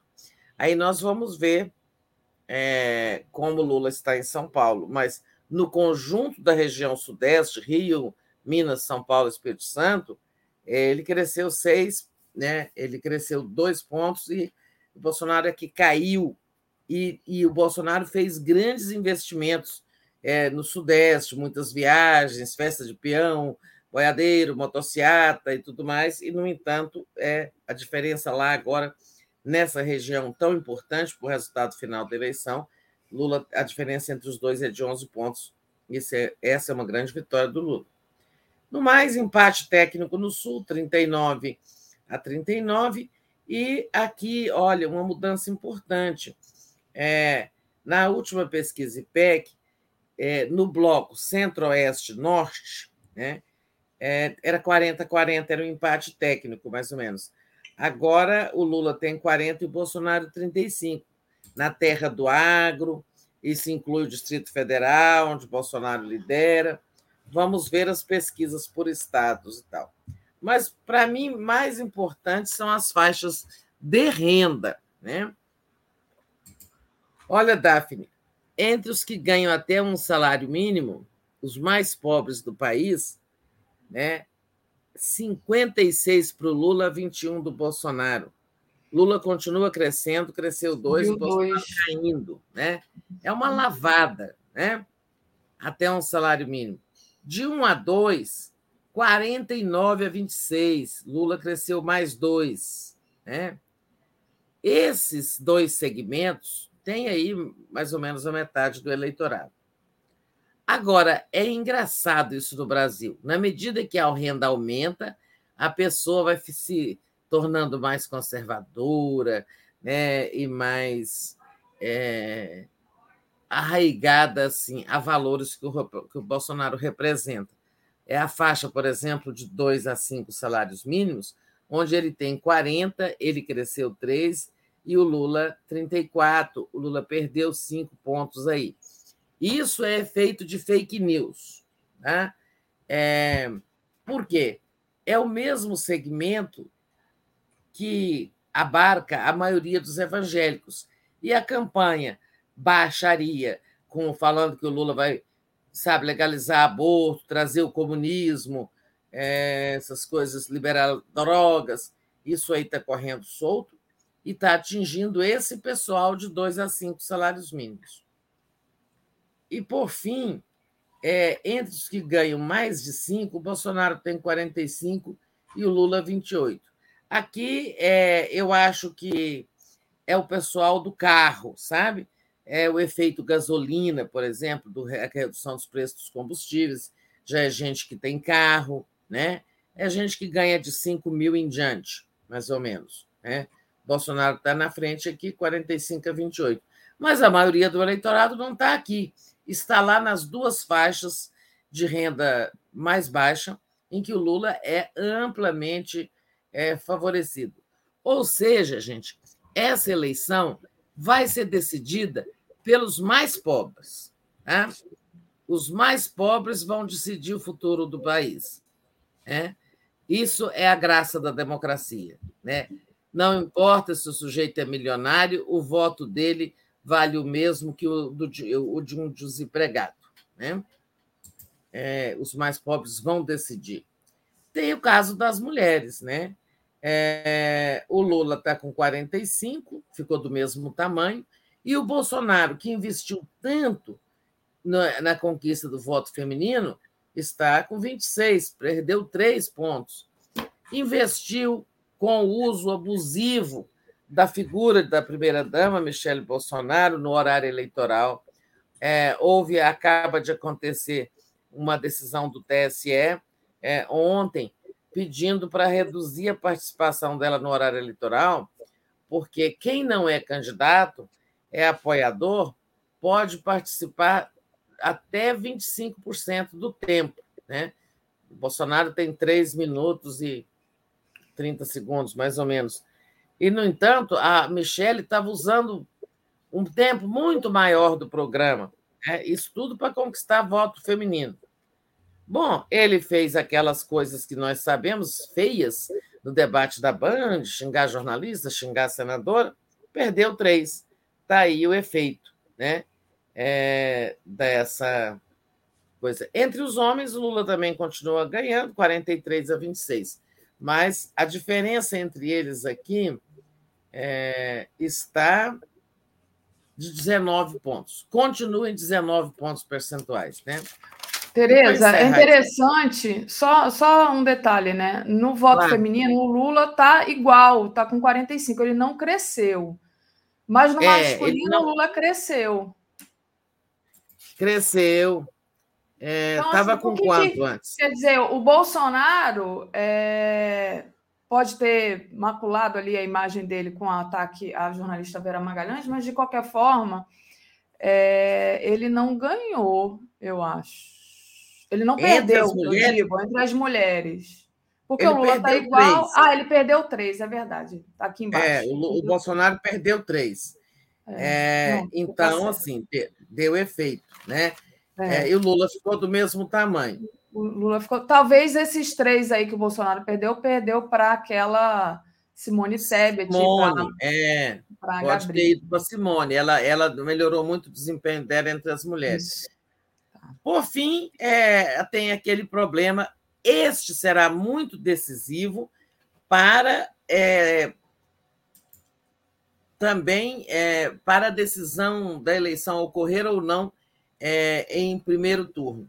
Né? Porque o Lula precisa ter mais segurança de vitória em primeiro turno. Nessa pesquisa está com 50%, está em cima do fio da navalha. A rejeição. Né? Quando a pessoa, assim, a rejeição fala não voto nele de jeito nenhum, fica difícil o candidato crescer. Mas a, a rejeição alta é a do Bolsonaro, 49%. Ele cresceu mais 2%. Do, o Lula ficou do mesmo tamanho, a rejeição, 36%. O Bolsonaro agora trabalhará intensamente, já está trabalhando, para fazer aumentar a rejeição ao Lula. É isso que é depois um ponto que nós vamos falar, que é a enxurrada de fake news que está rolando solta e contra a qual o TSE pode fazer pouco. Né? É, o, o, o Bolsonaro vai trabalhar para aumentar a rejeição do Lula, a rejeição do Lula, para ele não conquistar os votos de que precisa para ganhar com segurança no primeiro turno. É, hoje a gente não pode dizer que essa vitória é possível. Né? Ela é possível e é impossível, está ali no fio da navalha. E como nós já sabemos, entre os evangélicos, Bolsonaro 46, Lula 27. Na sexta-feira, Lula vai ter um encontro com evangélicos no Rio de Janeiro. É, e eu espero que ele fale muito sobre fake news, sobre essas é, essas acusações estapafúrdias que fazem para ele, porque isso é estapafúrdio, né? Comunismo, é, essas coisas todas, dividir casa, será obrigado a entregar sua casa para outro. Enfim, olha, parece que essa eleição vai caminhar desse jeito aí, com absoluta, assim, sabe, um quadro muito imutável, a não ser que aconteça alguma coisa muito extraordinária, que mexa muito com a alma, o ânimos do, do, dos eleitores, né? É, a não ser que aconteça algo, acho que nós vamos caminhar assim. 79 não muda de voto.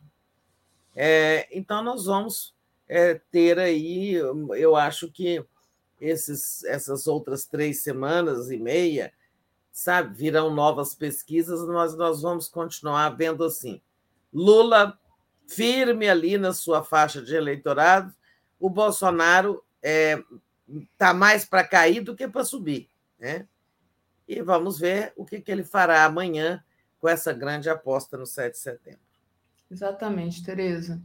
Tereza, a gente combinou aqui rapidamente com. Rapidamente não, foi até bem é, longo. A, a questão do Ciro, né? O Ciro é, que, enfim, atacou ali o Lula num, num programa e tudo, é, de forma bem contundente, digamos assim. Você acha que isso pode ter um efeito daqui para frente? Né? E a gente já falou da Simone também, que cresceu dois pontos. Como é que você vê essa questão do Ciro? Sem... Eu não acho que ele está acertando. Não acho que ele ganha votos com ataques ao Lula. Ele já devia ter aprendido isso. Ele, ele perdeu eleitores por isso. Né? É, eleitores é, de grande expressão, né? como um Caetano Veloso. Caetano uhum. mesmo fez uma declaração que não gosta disso, né? É, de ataques, ataques ao Lula e tal. Então, é, e vou para Paris, não vou votar no segundo turno. Olha, encantador de serpentes, essa, eu acho que isso é tiro no pé do Ciro. E ele vai favorecendo o quê? Aquele eleitor que está com ele, não quer ir para o Lula, também não é bolsonarista, esse eleitor pode acabar indo para a Simone. É. Daqui a pouco e a se Simone... a Simone é, e se a Simone encostar no Ciro, né? Quanto deu aí para eles mesmo? Oito para o Ciro, é, peraí, deixa eu sair aqui, que eu estava na rejeição. Oito deu quatro para ela, né? É. é. Bom, ela crescer quatro pontos não é fácil, não. Mas ela, se o Ciro for caindo, em função dessas diatribes dele aí, é, nós podemos ter uma situação da, da Simone Tebet encostando no Ciro. Podemos ter. Isso fará o quê? Provocará qual, qual efeito? Fará com que muito eleitor do Ciro de esquerda, né, trabalhista mesmo, assim, que se identifica com um PDT progressista, eh, fará com que esse eleitor passe por voto útil. Ele fala: bom, eu votava no Ciro, né, que é um social-democrata, com um programa aí que fala de Brizola e tal. Agora, para Simone, eu não vou. Então, eu vou fazer voto útil no Lula. Né? Acho que assim, o, o Ciro é, o Ciro é aguardado por grandes decepções nessa eleição, fruto dos erros dele. Mas Exato. vocês já falaram muito do Ciro aí, você e o, vamos, o Joaquim, eu acompanhei, então. Vamos, vamos em frente. É, Tereza, vamos... deixa eu só agradecer aqui a Cristina Vilas Boas que diz: o povo não é bobo, bobo, motociata não compra comida. Trajano Candelária, Lula, o encantador, Ciro, a serpente. A Leila Matos, o Bolsonaro e a família enriqueceram só dentro da política e quem leva o nome de corrupto e ladrão é o Lula. Preguiça desse gado ruminante, diz ela. Márcio Matos, já pensou o Aragão é, como PGR faria uma limpa em Brasília? O Alex está é, tá aqui ainda na. O Alex Máximo é um, uma pessoa aqui que eu acho que é antipetista e ele está ainda aqui na, no ataque, né?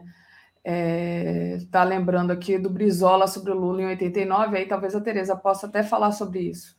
Desconfio muito desse candidato, dele e do PT.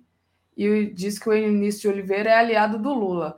Eu, como é, uma pessoa que viveu isso sobre um outro aspecto que não jornalístico, né? Porque eu não era jornalista na época, eu me lembro muito bem do Brizola apoiando o Lula totalmente no segundo turno. Tanto é que eu, a minha mãe era brizolista, fazia campanha para o Brizola aqui no Rio, e eu ia com ela depois fazer a campanha para o Lula, né? De lencinho no pescoço vermelho do brisolismo e tudo. Mas, Tereza, se você quiser falar sobre isso.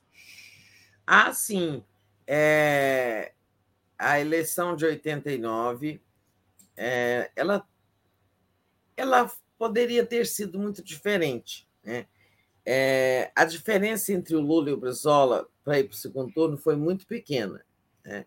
Há quem diga que o Brizola teria derrotado o Collor. É, é, difícil olhar para trás e falar que isso teria acontecido.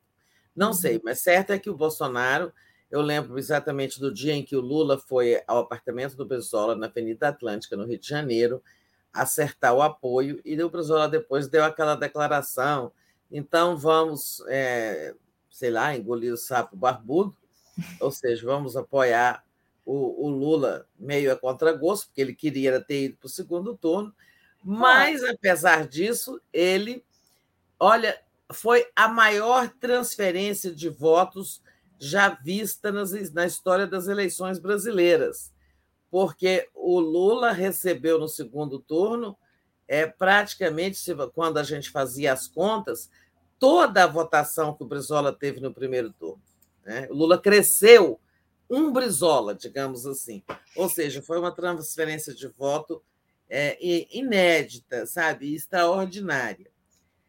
Mas... Eu gosto da Tereza porque ela traz assim, inclusive com detalhes, se bobear, ela traz até o número de como é que foi essa transferência de voto. Muito bom, Tereza. Foi, não lembro mais os números, sabe? Tem anos demais. Né? Aí também era demais, né? Mas sabia que você tinha uma boa resposta para a questão aqui colocada. Leila Matos, Ciro Gomes ataca o Lula de forma vil e virulenta, verdade. O portal Fio do Tempo. Virulenta, com a força é. de um vírus. Exato. O portal Fio do Tempo mandou aqui um coração para a gente, obrigada. É, Lúcio, que é a pessoa que está por trás desse perfil. Ô, Tereza, e aí, né, é, a questão da campanha do Bolsonaro, né? Ele, como você disse, aposta tudo dele agora é o 7 de setembro, né?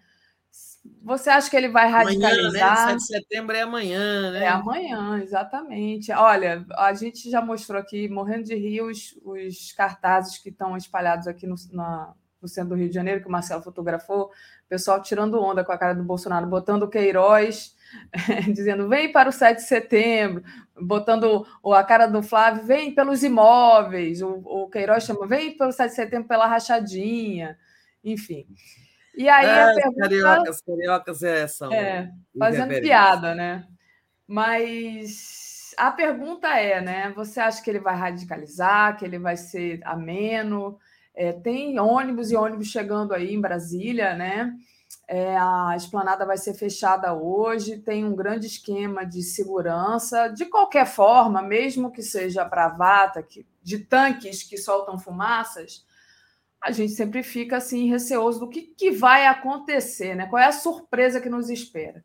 Tereza, antes de você falar, deixa eu agradecer ao Domingos, que entrou aqui como membro, e ao Euclides Roberto Novaes, que nos, nos apoia aqui. Mas o que, que você espera, Tereza, do 7 de setembro?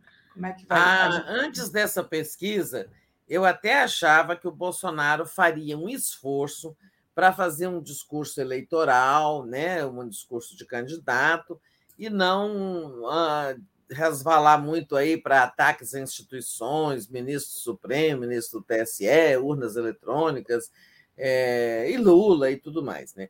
Eu acho que agora ele vai radicalizar. Tá? É, eu acho que depois dessa pesquisa ele entrou no chamado modo desespero, né? e dali tudo pode acontecer. Todo mundo sabe que o Bolsonaro ele não, ele não é de autocontrole, ainda mais quando ele está mordido por um resultado tão negativo para ele como esse do IPEC. Né? Olha só, é, o que está acontecendo? Vou falar de Brasília, depois, se você quiser, você, você fala mais do Rio, que você está aí e sabe mais. Aqui, como você falou, é, eles já tentaram entrar com caminhões ontem na esplanada e foram barrados. Já se fechou a esplanada, já não se entra lá na, naquele quadrado do poder ali. É, e ali aconteceram duas coisas, né? Do lado direito da esplanada, de quem sobe do Congresso em direção à rodoviária, ao centro de Brasília, ali é, acontecerá o desfile militar. Né? E o desfile militar é protocolar, todo ano acontece, é montado é, um palanque, são montadas arquibancadas para o povo. O povo não, é, assim, as arquibancadas nunca são suficientes para todo mundo o gramado enche e tal. Isso é as pessoas que vão assistir 7 de setembro, tradicionalmente, sempre foram, né? É um feriado e tal, vão lá ver Esquadrilha da Fumaça e tal. É, mas isso vai acontecer de forma protocolar. O Bolsonaro vai receber ali quatro ou cinco presidentes de países é, lusófonos, né, de língua portuguesa, pela celebração dos 200 anos da independência, e inclusive é, o, de, o, o, presidente de Portugal. É, pasmem, para esse palanque, né, é, que é a festa mais oficial, ele convidou aqueles empresários golpistas que estão sendo investigados pelo TSE. Vê se pode, né, para fazer uma afronta. O presidente do Judiciário, que na prática é o ministro Luiz Fux, presidente do TSE, do Supremo Tribunal Federal, é, o Fux não está nem sabendo se vai ou não. Até ontem ninguém tinha certeza que ele iria, embora os chefes de poderes sejam sempre convidados.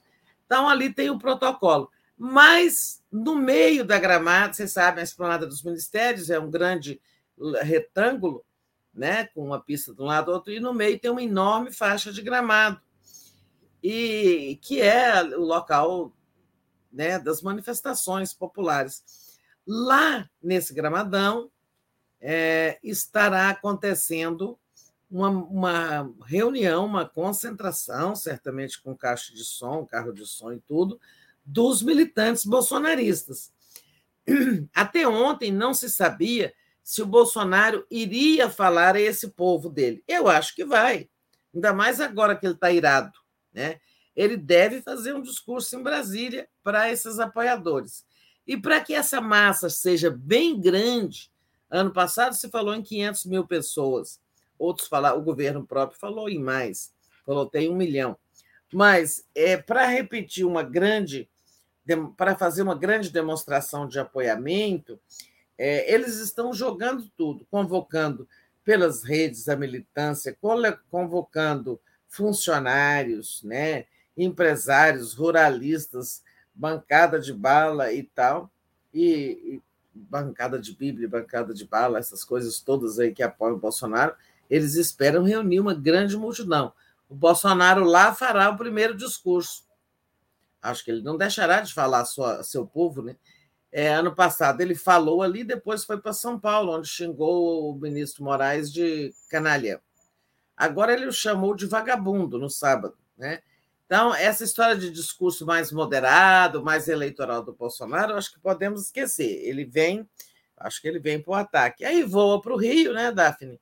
Você já está contando aí o clima, mas é claro que vai ter massa, ele tem apoio no Rio, é a base dele, né? sempre fez política no estado do Rio.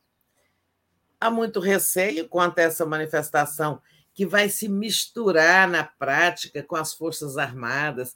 O Bolsonaro conseguiu trazer as Forças Armadas né, para o lugar que não é delas, para a campanha eleitoral, para a disputa ideológica. Então vai estar ali tudo junto e misturado, né? Num canto da praia, mais perto ali do forte de Copacabana, os militares fazendo lá um ato, e mais bem ao lado deve estar a massa. Ou seja, ele está misturando coisas de Estado com disputas individuais, com disputas políticas, ideológicas e tal. Isso é errado, não podia ter estar acontecendo. As Forças Armadas são do Estado e não do governo, não são dele, né? Mas, em suma, vai acontecer e eu acho que o discurso do Rio, tal como o de São Paulo, vai ser o mais radical que o de Brasília. É, vamos ver, né, Tereza? É, como você disse, o Bolsonaro de manhã deve estar aí em Brasília, ele vem à tarde. Aqui em Copacabana tem programação desde de manhã, começa às nove, com o navio, e depois às... vai ter o dia inteiro. Eu estava olhando aqui a programação, é o dia inteiro de é, aparato é, de, uhum. da Marinha e navio passando e dando tiro, não vai ter marcha na calçada. E nem diz também na programação se o Bolsonaro vai estar e que horas, né? Mas acredito que seja na parte da tarde que ele deva aparecer por aqui, se de manhã ele estará em Brasília. É, parece vi... que é três horas que é, ele é esperado aí às 15 horas. Isso. Eu vi Mas... em, em, em grupos de pessoas que nadam no mar é, gente falando de jet ski, vai ter muito jet ski no mar.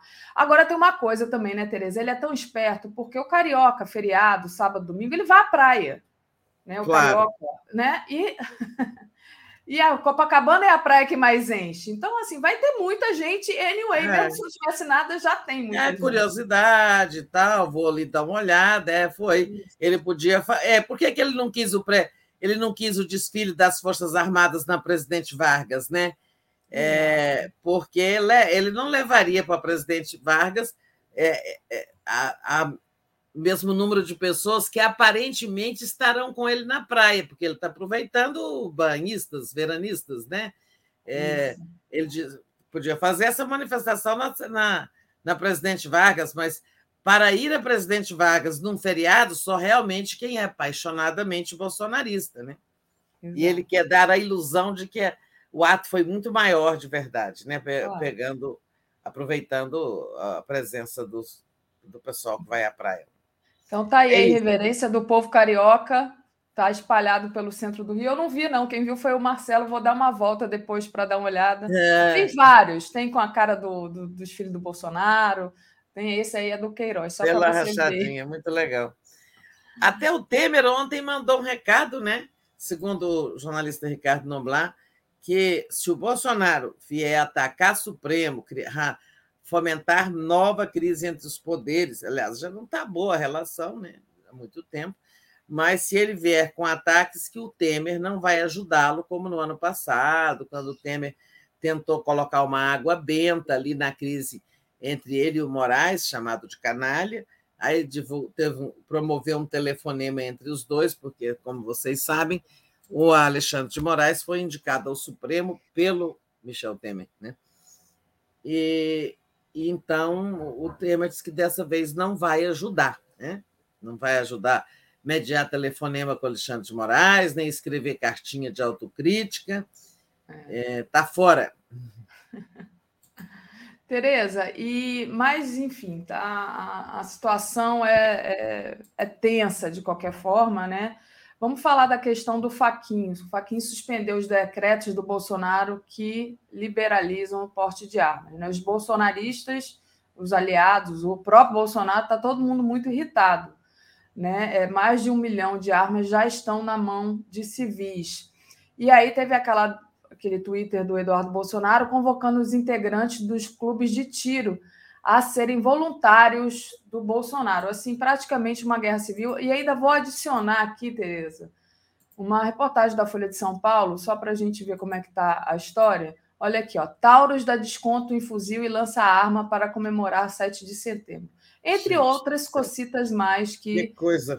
que nos permeiam né, nessa questão das armas. E aí é, é uma guerra civil, praticamente, né, Tereza? O Eduardo Bolsonaro é, chamando. É o que ele quer, né? Para ser voluntários do Bolsonaro é se alistar nos pelotões bolsonaristas, né? É. é. Eu acho muito preocupante isso. Agora, a decisão do Faquinha é correta, né? Ela não vai tirar de circulação a, a, a, essa, esse contingente de um milhão de armas que já está na mão de civis porque não vai retroagir, apenas vai, digamos, contribuir, suspendendo os decretos do Bolsonaro que facilitam o acesso às armas. Isso vai coibir é, a concessão de novos portes de armas daqui até a eleição. A preocupação do ministro é com a violência política, é claro que está solta por aí. Né? É, é uma decisão liminar, monocrática, dada só pelo ministro, que ainda vai passar pelo plenário em alguma data, mas sem dúvida ela contribui para que menos pessoas consigam sua arma a, antes da eleição. Né?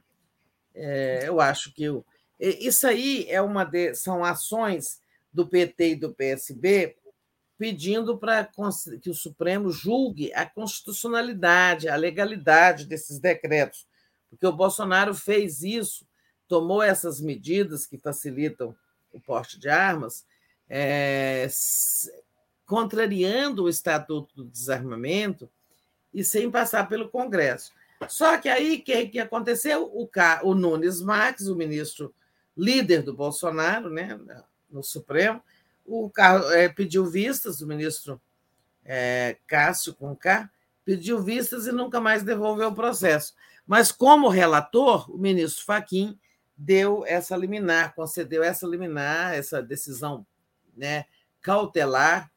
Cautelar, como o nome indica, é uma medida concedida para evitar que o pior aconteça. E, no caso, o pior é o aumento da violência política durante a campanha. É claro que, havendo arma, o perigo é sempre maior. Né? Tereza, falando em. Ah, Bolsonaro está fulo, né? Bolsonaro está fulo. O líder da bancada da bala, o capitão Augusto, diz que é, é uma aberração o, o vice-presidente diz que é um absurdo. É, eu não entendo essas, essas categorias dessas pessoas. É um absurdo é, proteger a população reduzindo o número de armas em circulação até o dia do pleito? Como é um absurdo, né? Assim, em suma. Então, estão estrilando. É. E, Tereza, falando em violência política, deixa eu compartilhar aqui com vocês é, notícia que está agora na nossa home, né? PMs falam em revolta devastadora e cacete, bala e bomba né, é, nesses esquerdas. Amanhã Nessa... tem o, o, grito dos excluídos aqui na, na, na Uruguaiana, né, às, às 9 horas da manhã. E, e, imagina que essa é a posição da PM, né, que deveria garantir. Isso aí é PM do Rio? É, PM do Rio, provavelmente. Ó, vou ler aqui a matéria. Policiais de São Paulo e Rio de Janeiro se organizam para comparecer nesta quarta-feira, 7 de setembro, às manifestações convocadas por Jair Bolsonaro. São esperados novos ataques ao Supremo Tribunal Federal, Sistema Eleitoral Brasileiro, a democracia. De acordo com o Poder 360, que vem monitorando grupos de WhatsApp de policiais militares, não há uma pauta fechada que guia a participação dos agentes no ato.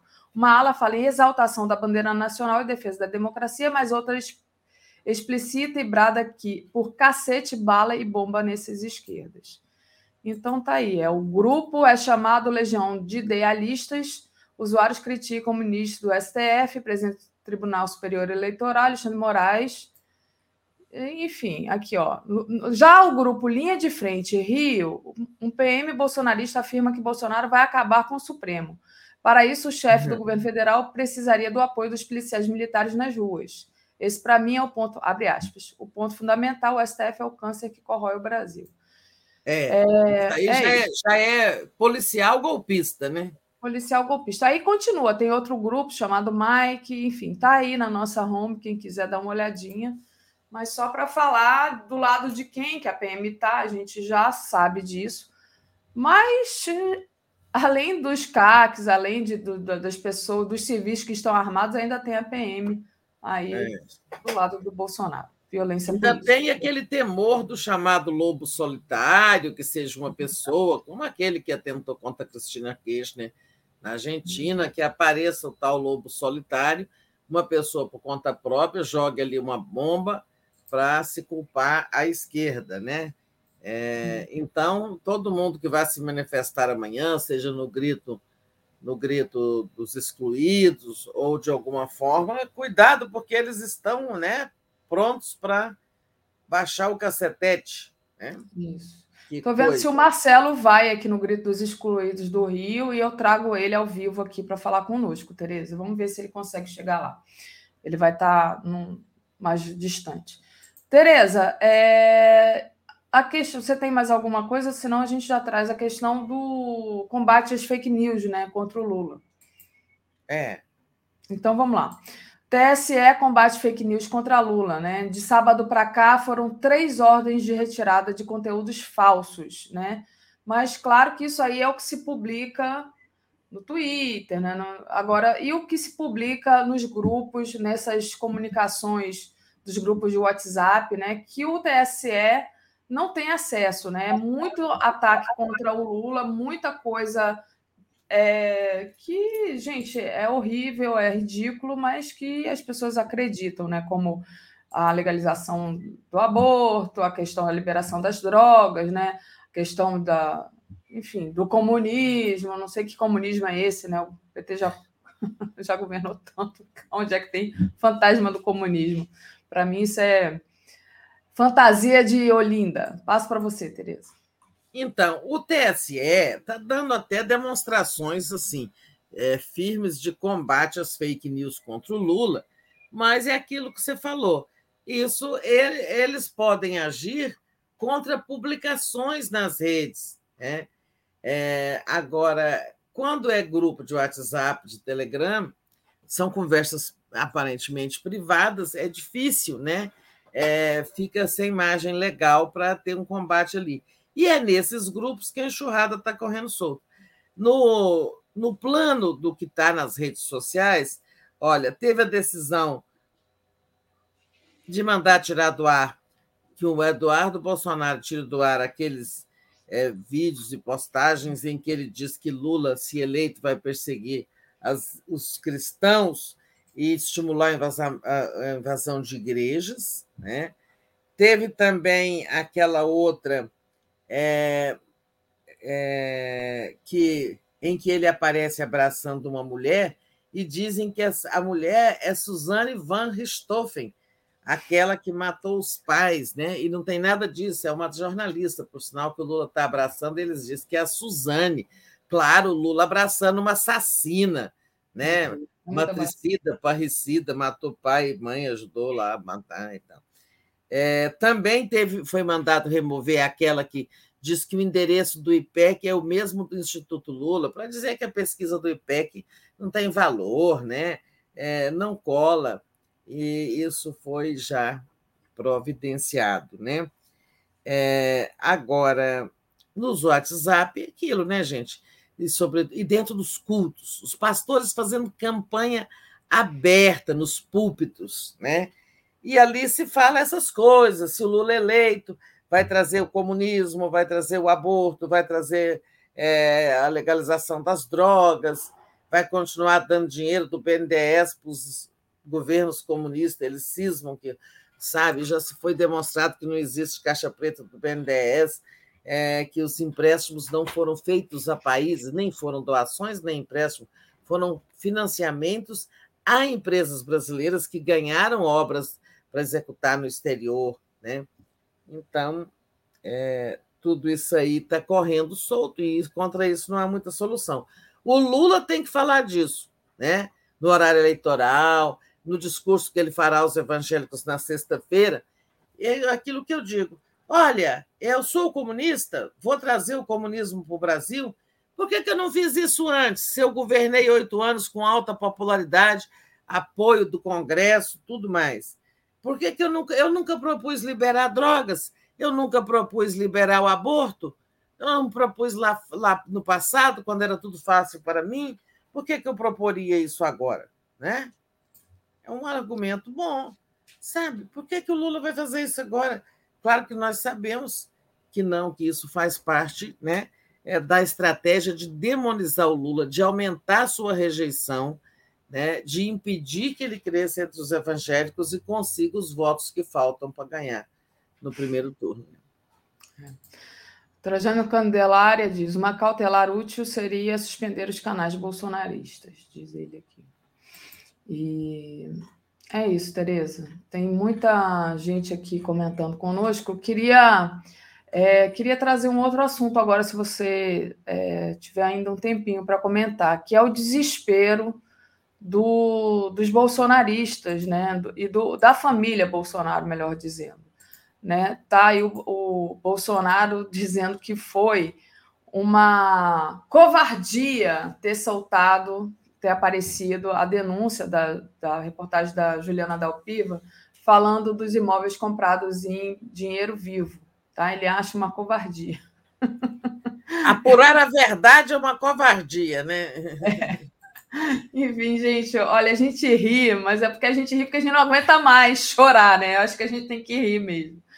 Mas é um negócio tão absurdo, né? Tá aí a, a, é. O Bolsonaro cada vez mais acuado. E tem uma outra notícia também, Tereza, que está na nossa home, que é justamente eles pedindo né, para tirarem o vídeo da campanha do Lula, onde fala desses imóveis. Né? É, eles querem, deixa eu é, interromper aqui, que aí eu vou compartilhar essa também. Eles querem que o, a, o TSE interrompa a campanha do Lula, chamando eles de corrupto, né? Que, que eles são, exatamente. É. Então tá aí, olha. É. Já ficaram desesperados, né? Porque essa é a, é, é a principal bandeira deles, né? Dizer que o Lula é corrupto. Mas corruptos são eles, finalmente. Né? É, exatamente. Eles estão sabendo o Lula levou essa, esse assunto para a campanha, né, para horário eleitoral gratuito, para os discursos, e ele sabe, os, o Bolsonaro e seus parentes, que isso está surtindo efeito, que isso ajudou, contribuiu para não só para a estabilização do Lula, como para essa oscilação negativa que o Bolsonaro teve aí nessa pesquisa IPEC, por exemplo. E, olha, da que eu sei da campanha do PT, ah, vai continuar nessa batida. Os casos de corrupção do Bolsonaro, é, ou sua família, ou seus parentes, vão continuar sendo explorados. Porque o Lula ficava lá apanhando sozinho, agora tem essa parceria. É. Tereza, é... cadê? Peraí, que eu me, me perdi aqui. Cadê você? Tanta coisa aberta. Achei. Pronto. Tá tudo, tá tudo bem. E, Tereza, aí, é, depois desse 7 de setembro, né, a gente tem o Lula é, justamente na quinta-feira aqui em Nova Iguaçu, né, fazendo comício, e no dia seguinte encontrando com os evangélicos em São Gonçalo, que também é um grande colégio eleitoral aqui do Rio. Então, eu acho que muito como resposta aí a, ao 7 de setembro do Bolsonaro. É, eu acho que vai ser bom esse encontro com os evangélicos, que o Lula vai. Eu acho, espero que o Lula responda isso, porque eu estive com pessoas evangélicas contando isso.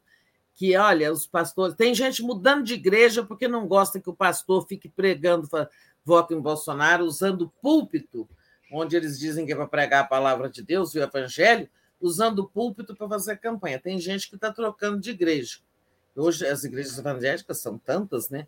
É porque tem gente que não gosta. E eu acho que esse, esse encontro do Lula aí em São Gonçalo é, na sexta-feira pode ser muito importante para abrir um diálogo aí com esse segmento né, tão importante. Exatamente. É isso, Tereza. Não sei se você quer falar mais alguma coisa, se você traz mais. Não, podemos coisa. encerrar. Você já acabou com seus superchats? Acabei, acabei com o meu superchat. Tô vendo o Paulo aqui na, assistindo a gente. Paulo, você só está assistindo? Qual Só. Paulo Moreira Leite? É, ele estava assistindo. Eu falei, ah, o Paulo está falando comigo aqui, não, mas ele está só assistindo. Pergunta se ele quer entrar. Quer entrar, Paulo? Não. Ele está falando, mas a gente não te é, escuta, não, Paulo. Quando você está aí, Ele está na sala de espera, né? É, deve estar. Tá. Um abraço, Paulo. É, então, gente, é, olha, amanhã é, eles sequestraram a nossa data, o bolsonarismo sequestrou a bandeira, sequestrou a data de 7 de setembro, mas é por pouco tempo, porque isso não vai ficar assim. Né? É, depois que eles deixarem o governo, é, o 7 de setembro voltará a ser uma data de todos, a bandeira verde e amarela será voltará a ser de todos. Né? É, esse sequestro dos símbolos é uma, uma, uma característica bem forte de movimentos fascistas, né? que é isso que eles estão fazendo. Então, cada um a seu modo, amanhã celebre o bicentenário, celebre, curta o feriado, né, de preferência mantendo distância deles, porque não se deve aproximar. Eu acho que esse pessoal da praia aí, ó, vai ficar lá na beira-mar, sabe? Não vá para calçadão, não. Fique longe deles, não se misture com eles, né? É, aqui em Brasília já está tudo no ponto facultativo. Resultado: médicos não foram é, para as consultas que teriam, sabe? É, moça que trabalha aqui voltou de uma consulta porque médico não foi, tem posto de saúde fechado. Aqui em Brasília já está num clima bem assim, é, a cidade já está muito afetada por esse esquema de segurança que precisou ser feito. Então, é claro que, sabe, não tem ninguém indo trabalhar no serviço público hoje, porque a esplanada está fechada, a pessoa não pode ir de carro, é, vai ter que deixar o carro quilômetros do ministério, está tudo parado. O Bolsonaro governa, né, como se assim fosse a vendinha dele, né? É, nós vamos, assim, desde ontem já se está numa espécie de ponto, de ponto facultativo por causa dessa farra do Bolsonaro. É, exatamente. Então tá, Tereza, te agradeço demais. Deixa eu dar aqui a nossa programação de hoje. Às 10 horas tem Helena e Mário Vitor, os riscos do palanque de 7 de setembro. Às 11 horas a gente tem o Giro das 11, tensão total. Bolsonaristas tentam invadir a esplanada de novo. 13 horas, o que é ser esquerda no Brasil, com Vladimir Safatli, podcast do Conde. 14 horas, 580 dias, a prisão e a volta do Lula, uma aula com Vassoler. Às 15 horas, Observatório das Eleições, com Fernando Horta. 16 horas, Estado de Direito, STF, armas, piso da enfermagem e a separação dos poderes. Às 17 horas, Tábula de Fim de Tarde, especial, é, edição número 100. Ah, legal. Às 18 horas, Léo Quadrado, 18h30, Boa Noite 247, 21 horas, especial Independência, Número 2. O Brasil nunca foi verdadeiramente dependente, diz o Gessé Souza. Às 22 horas do dia em 20 minutos e às 23 horas a live do Conde. Tereza, queria te agradecer demais as sua, suas análises de hoje e você volta no Boa Noite. Isso, gente. Passem um bom dia a todos e amanhã um bom feriado, né? Daquele jeito, né? Mantenha distância, porque não queremos confusão com eles, né? Exatamente. Tchau, tchau. Bom dia para você também, Daphne. Tchau, tchau. Bom dia, tchau.